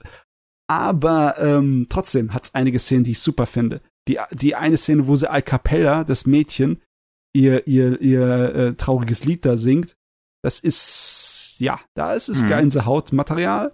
Oder die andere Szene, wo der Junge dann halt vor dem Drachen steht beim Sonnenuntergang. Egal, was die Leute sagen, dass Goro Miyazaki keine gescheiten Bilder herstellen kann, manchmal funktioniert's doch. Das ja. Ding hat ja schon einige technische Sachen, die super aussehen. Also der hat, also der, das ist ein Film, der wirklich dazu in der Lage ist, einige super atmosphärische Szenen halt zu kreieren. Ja. Wo ich mir wirklich dachte, ich wünschte, das Ganze wäre um ein besseres Drehbuch geschrieben. Ja. Ich glaube, das Problem ist nicht, dass Goro nicht Regie führen kann, sondern er hat das Drehbuch ja wohl auch selber geschrieben, dass er kein Drehbuch schreiben kann. Das könnte möglich sein, ja. Weil da, da, da, da sind tolle Bilder mit drin. Ich finde, der fängt ja allein schon super gut an mit diesen zwei Drachen im Himmel und wie die inszeniert sind. Sieht super schön aus, finde ich. Ja. Ähm, und der hat auch einige Szenen so, also Ghibli-Hintergründe sind ja auch generell super toll, aber da gibt's so Szenen, auch wo sie viel lang, lang auf die Hintergründe drauf la lassen, die Kamera, um das, das Ganze wirklich mal so ein bisschen einzuatmen. Der hat so ein langsames Pacing, was wirklich zu der Stimmung des Films passt. Ja. Und das ist aber halt begleitet von so einer Geschichte, die so uninteressant ist. Ja, wenn du keine Ahnung hast von dem Erdsee-Universum, hast du noch weniger von der Geschichte. Hm, und die, ich habe keine Ahnung Weise, zum Beispiel, ich habe es noch nie gelesen. Ja, die Art, die Art und Weise, wie es umgeschrieben ist, ist auch irgendwie Plem Plem Deluxe, ne? Hier, äh, unser Hauptcharakter, ne? Der junge Mann, der junge Prinz, der Arenda, ne? Hm. Äh, der tötet seinen Vater, das ist jetzt kein Spoiler, das ist in der ersten Szene, wo er ja. vorkommt. Und das ist auch ja, sehr seltsam. Das wird danach so, so ja. So, er hat Gründe davon dafür, irgendwie ein Trauma, aber es wird auch nicht so wirklich weiter behandelt. Nee, deine Gründe davon werden nicht erklärt. Es ja. wird danach nicht wirklich wieder groß aufgegriffen. Eigentlich ist das doch der Aufreißer für seine ganze Charakterentwicklung. Irgendwas Traumatisches. Was hat ihn dazu gebracht? Was für ein Mensch wird er danach? Ja, lass mal links liegen. Kollege, das kannst du nicht machen. Das ist wirklich seltsam. ja, und es hat natürlich nichts mit der Original zu tun. Also der Aren ist auf einer ganz anderen ähm, Reise sozusagen. Ähm, und der Hauptcharakter der Bücher ist eigentlich der, ähm, der andere, der Magier, der Sparrowhawk. Also, wie heißt es? Weiß gar nicht, was man im Deutschen nennen. Ich, weiß jetzt auch gar nicht, wie sie im Deutschen nennen. Ich weiß gar habe ich den auf Deutsch oder auf Englisch geschaut? Ich weiß gerade nicht mehr. Ich habe ihn damals mit englischen Untertiteln irgendwie aus einer importierten DVD mir reingezogen. Im Japanischen heißt der Get. Get, genau. Ja. ja. Und ich mag, ich mag auch die Beziehung wirklich zwischen Aren und Get eigentlich auch in dem Film. Mhm. Die, die, die haben so, so eine, ja, so eine interessante Sensei, ja, so Schüler-Geschichte, ja. die gleichzeitig halt auch zu so einem Ersatzvater wird, was man natürlich auch schon in einigen solchen Fantasy-Geschichten gesehen hat, aber ich finde, die haben somit eigentlich die besten Dialoge im Film auch, wenn sie so miteinander sich unterhalten. Mhm äh, weil da wirklich ein bisschen Charakterisierung dann hintersteckt, vor allem halt hinter dem Get. Das ist eine wesentlich interessantere Figur als Aren. Ja, das ähm. ist halt der Hauptfigur der, der Erdsee-Chroniken. Ne? ja. Ah, ja, nee, die haben tolle Szenen. Besonders die, wo sie dann auf der Farm arbeiten, ne, ja. auf dem ja. Bauernhof. Das ist wunderbar. Das ist der hat echt Potenzial, wirklich, der Film. Deswegen ist es so schade, dass er dann irgendwie doch am Ende nicht so, nicht so dolle ist.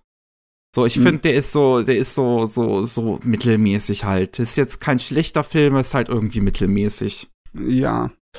Ich mag ihn etwas besser so, also ich würde nicht mittelmäßig einstufen, aber auf jeden Fall auch nicht gut. Mhm. es ist ein solider Film.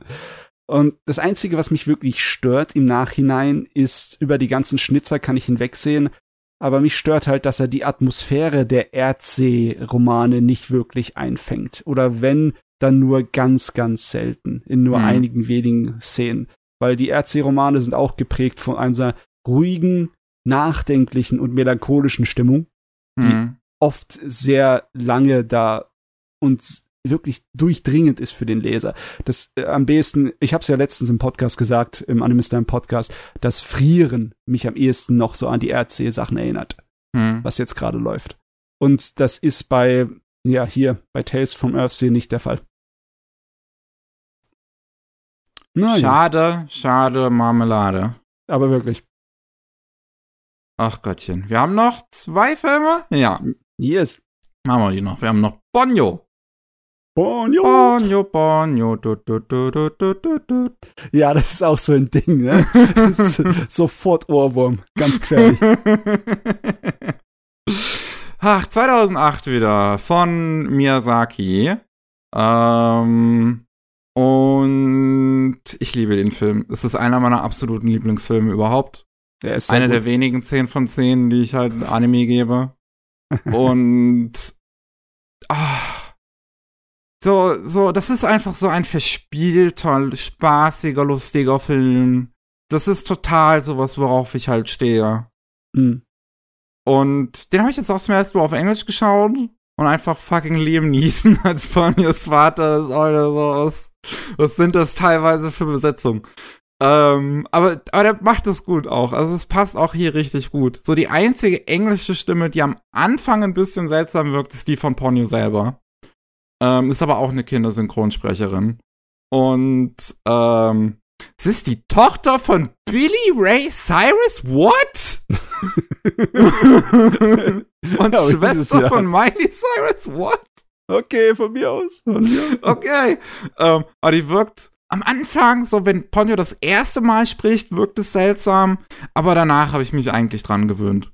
Und das ist das so, so ich mag solche sympathischen Familienfilme einfach. Also man wird es ja vorhin schon gemerkt haben, so bei den Nachbarn Yamadas zum Beispiel, so, so, sowas kriegt mich halt am ehesten. Und hier ist es wieder so ein Film, tolle Familiengeschichte einfach mit drin. Ich liebe Lisa, die Mutter von, von, von Sosuke, die ist einfach so fucking badass. Ja. Oh. ich, ich weiß nicht, ob ich mich trauen würde, in ihr Auto zu steigen. Bin ich mir nicht ganz sicher. Es ist einfach eine richtig coole Socke. und die Szene dann mit, mit ihrem Ehemann, beziehungsweise mit Soskes Vater noch relativ am Anfang, wo sie dann halt äh, sich über Moss äh, Code unterhalten. So ist sowas, ich finde es total spaßig. Also das hat so eine richtig muntere Atmosphäre. Ja. Ähm, ich habe den jetzt zum zweiten Mal äh, jetzt geguckt und da fand ich es ein bisschen erstaunlich. Ich hatte das nicht in Erinnerung, dass es tatsächlich so lange dauert, bis die Welt unter Wasser gerät. Also, dass ja, es tatsächlich kein so großer Teil des Films ist. Mhm der, der Film ist lustig in der Hinsicht, dass er irgendwie eine Mischung aus zwei typischen Ghibli-Filmen ist, ne? Mhm. Weil du halt die vielen Kinder hast und die Interaktion der Kinder und der Familie, das wäre so äh, Nachbar Totoro-mäßig ist, mhm. plus dann halt auch äh, das große Abenteuer mit dem bombastischen, epischen Actionsequenzen, die auch wunderbar umwerfend gezeichnet sind und allem. Ne? Oh, wie das Wasser hier gezeichnet ja. ist, ist so toll. Oh, diese ganze Flutszene, wo Ponyo dann Sosuke und der Mutter halt hinterherläuft, das ist so wahnsinnig gut gemacht. Ja. Und die, die Szene, wo sie nach der Flut mit den kleinen Bötchen rumtuckern, ja. die hat auch genau dieselbe Art von Atmosphäre wie die äh, Dings. Äh, ja, wie ein Panago Panda. Auch. Ja, oder wie die, oder die Zugstation bei ähm, ja. Chihiros Reise, ne? Das auch, ja. Ja. Das ist wunderbar. Also, was Szenen angeht, hat Ponyo wirklich auch die geilsten, die Ghibli so herstellen kann, mit drin. Hm. Ah, also toll, also hier sind hier, hier ist ja halt eigentlich vieles drin, wirklich, was Ghibli ausmacht. So die Kinderhauptfiguren, die coolen Frauen, das Abenteuer, das bisschen Umwelt so ist mhm. auch mit drin, wenn es um die ganze, wenn es, wenn es man am Anfang zum Beispiel sieht, wie die Leute halt im Wasser angeln, äh, beziehungsweise halt industriell fischen. Ähm, und ich kann sehen, dass es vielleicht nicht so besonders ist für andere, weil der hat nicht die schweren Themen wie viele andere Ghibli-Filme. Nee, es ist kein, kein Film, der viel von seinen Themes getrieben wird, wie halt ein House Moving Castle, wie ein Mononoke. Ähm, sondern das ist ein Kinderfilm. ja, genau, ja. das ist ein Kinderfilm. Der ist wieder sehr leichtfüßig unterwegs. Aber genau das mag ich hier wieder halt einfach dran. Er hat wieder tolle Dialoge. Einfach, wer im Englischen auch immer auf, die, auf diesen Dialog kam, so, wo, wo Sos gesagt, um, ähm, I can't play, I'm busy. Und, und das andere Mädchen dann antwortet, You're not busy, you're five. das, ist, das ist so gut.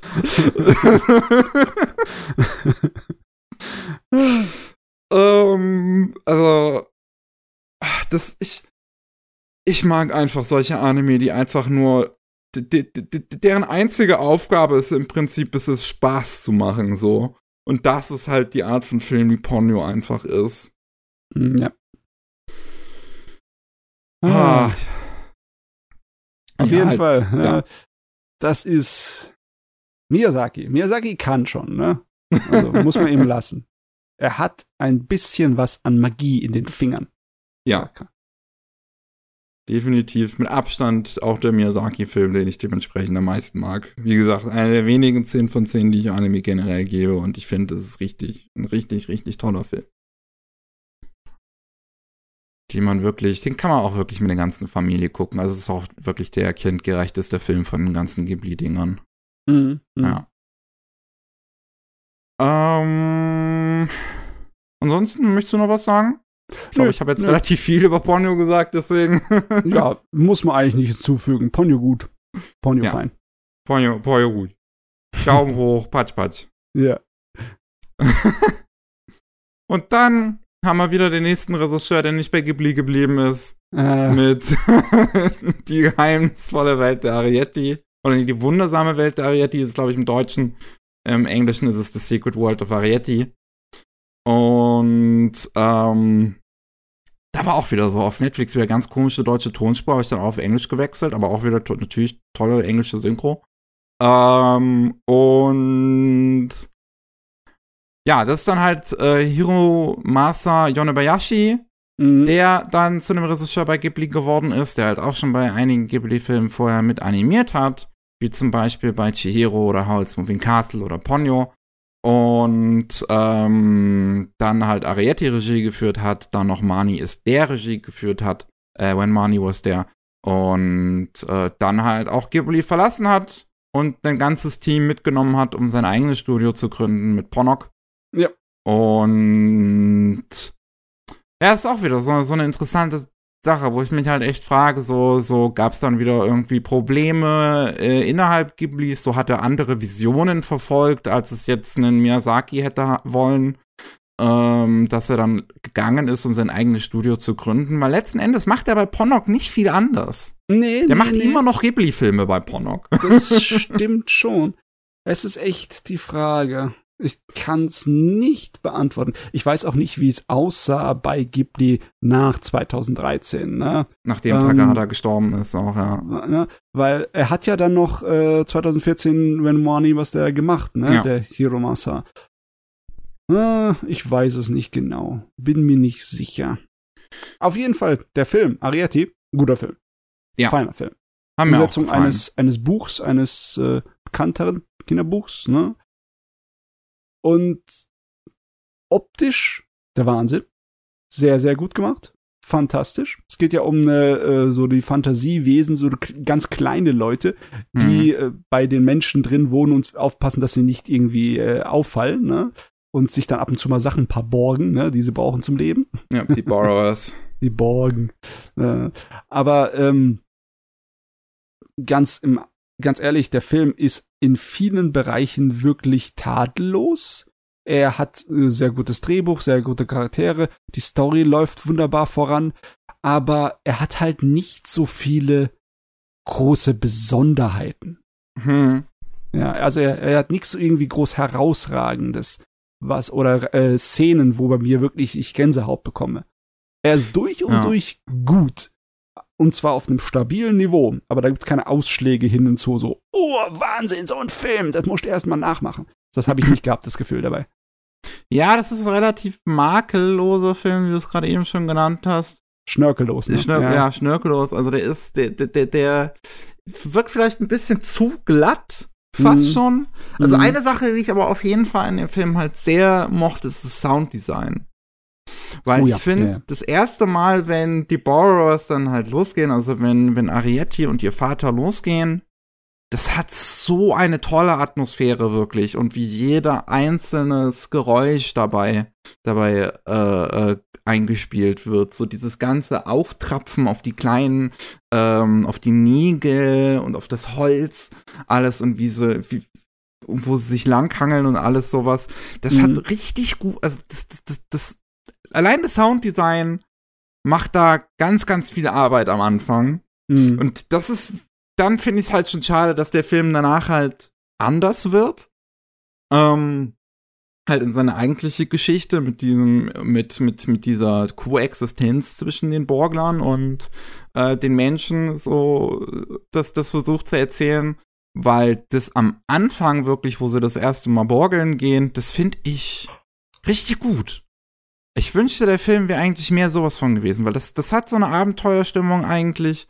Das, das erinnert fast schon an sowas wie Made in Abyss in weniger ja, brutal. Ja, ja. Der, der, der, eine Ghibli-Film, wo du mehr Abenteuer gebrauchen könntest, ne? Ja, ne? Erstaunlicherweise. Aber das liegt vielleicht auch daran, dass ich so klettern und so Bergsteigen halt sehr mag.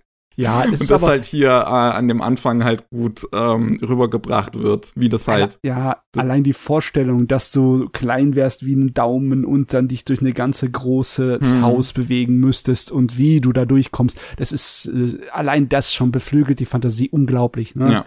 Das ist auch der der große Reiz von dem Originalbuch gewesen. Ne? Das ist das ist schon geil. Das auch, kommt auch super rüber. Absolut. Also auch die ganzen großen Verhältnisse und sowas. Ich finde, das ist toll eingefangen. Und ähm, wie die Borgler sich auch zu, das, das Haus zu Hause aufgebaut haben und wie sie dann halt gewisse kleinere Alltagsgegenstände halt für sich benutzen. Also dass die Ariette, deren ihre Haarschleife halt so eine Klammer einfach ist. Sowas. Also das, das, das, das finde ich cool. Mhm. Das ist kreativ. Und ähm, der, die eigentliche Storyentwicklung oder beziehungsweise die eigentliche Geschichte dahinter ist halt jetzt nicht so besonders, finde ich. Nee, nee, ist, okay. ist schon in Ordnung. Ja. Sie, sie hat äh, schon das, diese Sachen richtig gemacht, ne, die ganzen Themen. Und es wird auch gut umgegangen mit dieser Idee von Krankheit und allem. Aber ja. es ist halt nichts, was einem wirklich ins Herz groß fährt, ne? Mhm. Oder ist auch nichts, was irgendwie eine Entwicklung durchmacht, die, die wahnsinnig ist, wahnsinnig äh, beeindruckend. Das, der Film hat mit anderen Sachen mehr zu tun, ne? Als mit, ja, der eigentliche Charakterentwicklung oder Story. Mhm. Ja, ja, ist halt wieder letzten Endes ein Film, der gar nicht so große Themes hat. Ja. Ähm, und vielleicht auch deswegen relativ leicht wirkt.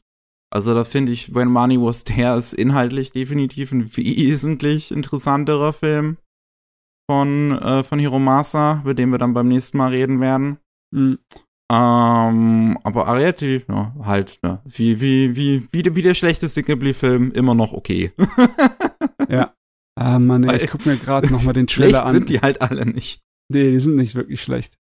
Wenn ich den Trailer so sehe, ist wirklich das, die Qualität der Zeichnung des Designs von dem Film irgendwie wirken für mich ganz besonders. Obwohl hm. alle Ghibli-Filme umwerfend sind, der hat irgendetwas, ne? Hm. Jedes Mal, das, wenn Stoff oder andere Materialien oder sonst irgendwie gezeigt werden, das ist alles so wunderbar. Oder Holz in Nahaufnahme oder die Insekten und alles. Es ist so ein bisschen andere Perspektive halt, ja. Ja, ja.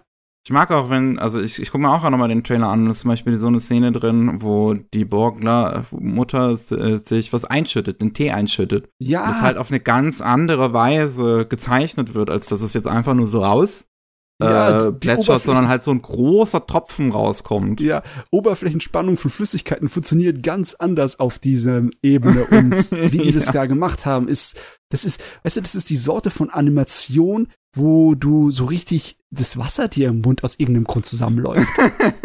ja? Ja, das war wirklich super gemacht, das Gerät. Ja. Ah ja. Find's auch interessant, dass da halt viel englische Musik wieder ähm, benutzt, was man vorher im Prinzip eigentlich dann nur bei äh, Whisper of the Heart hatte mhm. mit Country Roads. Und der Hiromasa dann ja auch bei When Money, Was, When Money Was There wieder mehr englische Musik genutzt hat. Also es fühlt sich ein bisschen so wie ein Schritt an, internationaler werden zu wollen. Internationalere mm. Filme zu machen zu wollen.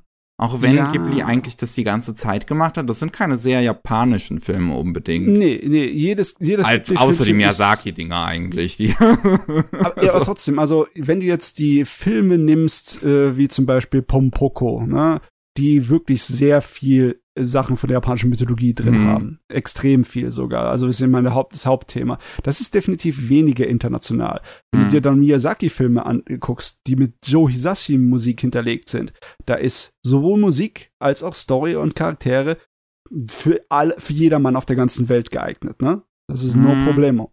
Ja. ja, also so ein Prinzessin Mononoke, ich meine, es hat ja, es hat ja trotzdem funktioniert auf der ganzen Welt, auch wenn es ein sehr japanischer Film eigentlich ja, ist in seiner ja. Mythologie.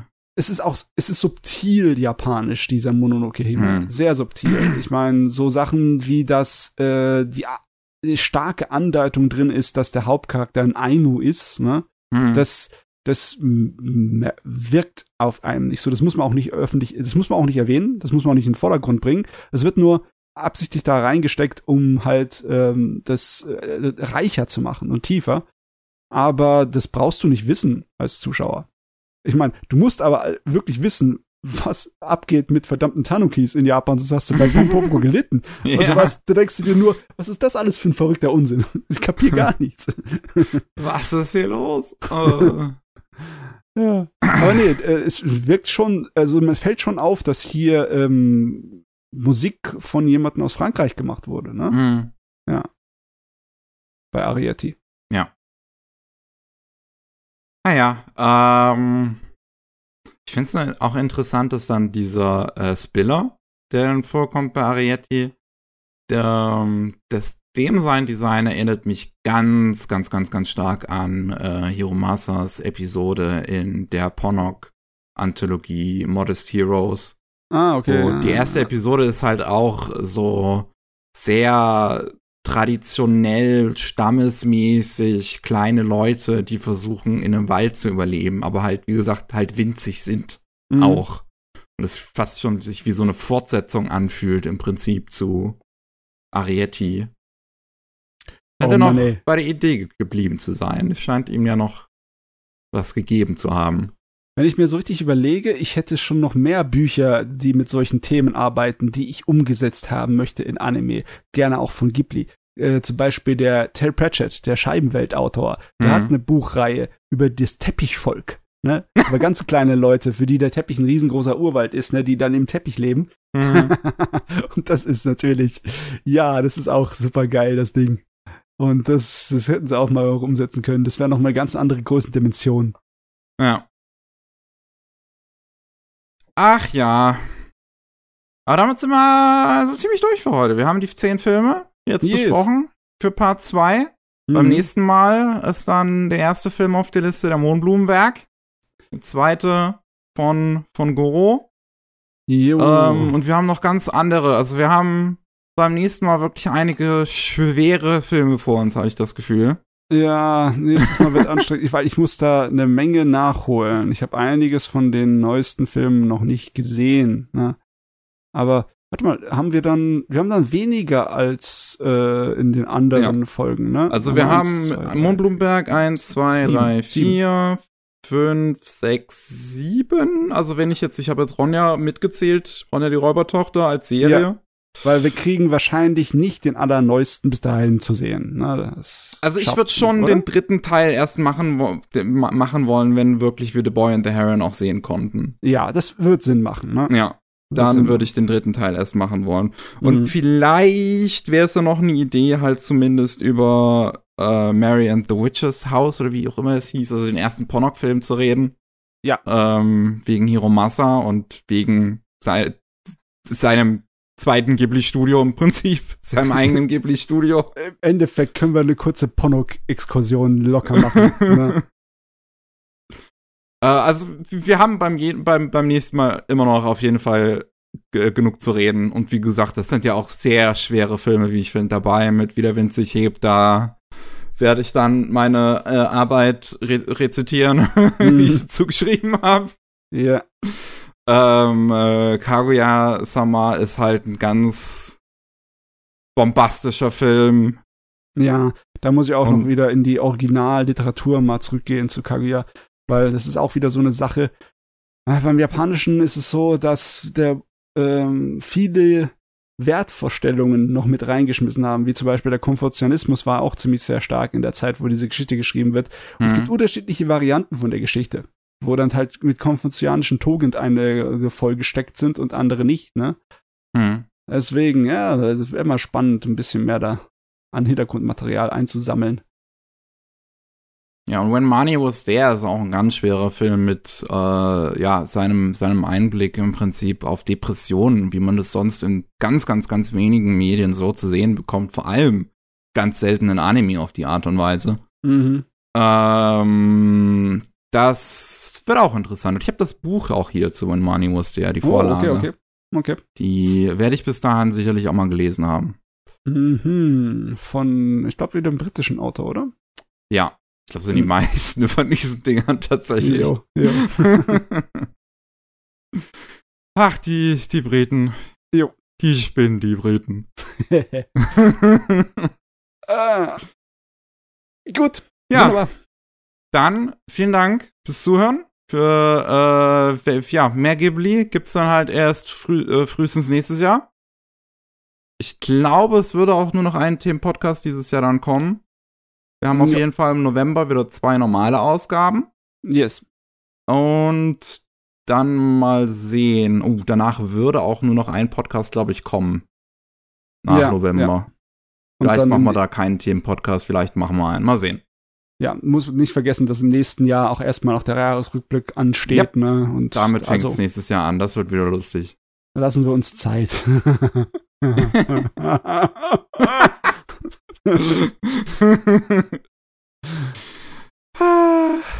ja, ähm, falls ihr mehr von uns hören wollt, falls ihr einfach nicht genug von uns bekommt, dann könnt ihr ähm, jeden ähm, Mittwoch noch Rolling Sushi hören mit News aus Japan oder jeden Freitag ähm, Anime Buster mit News rund um Anime. Yes. Wir haben es wir geschafft für heute. Vielen Dank fürs Zuhören. Tschüssi. Ciao.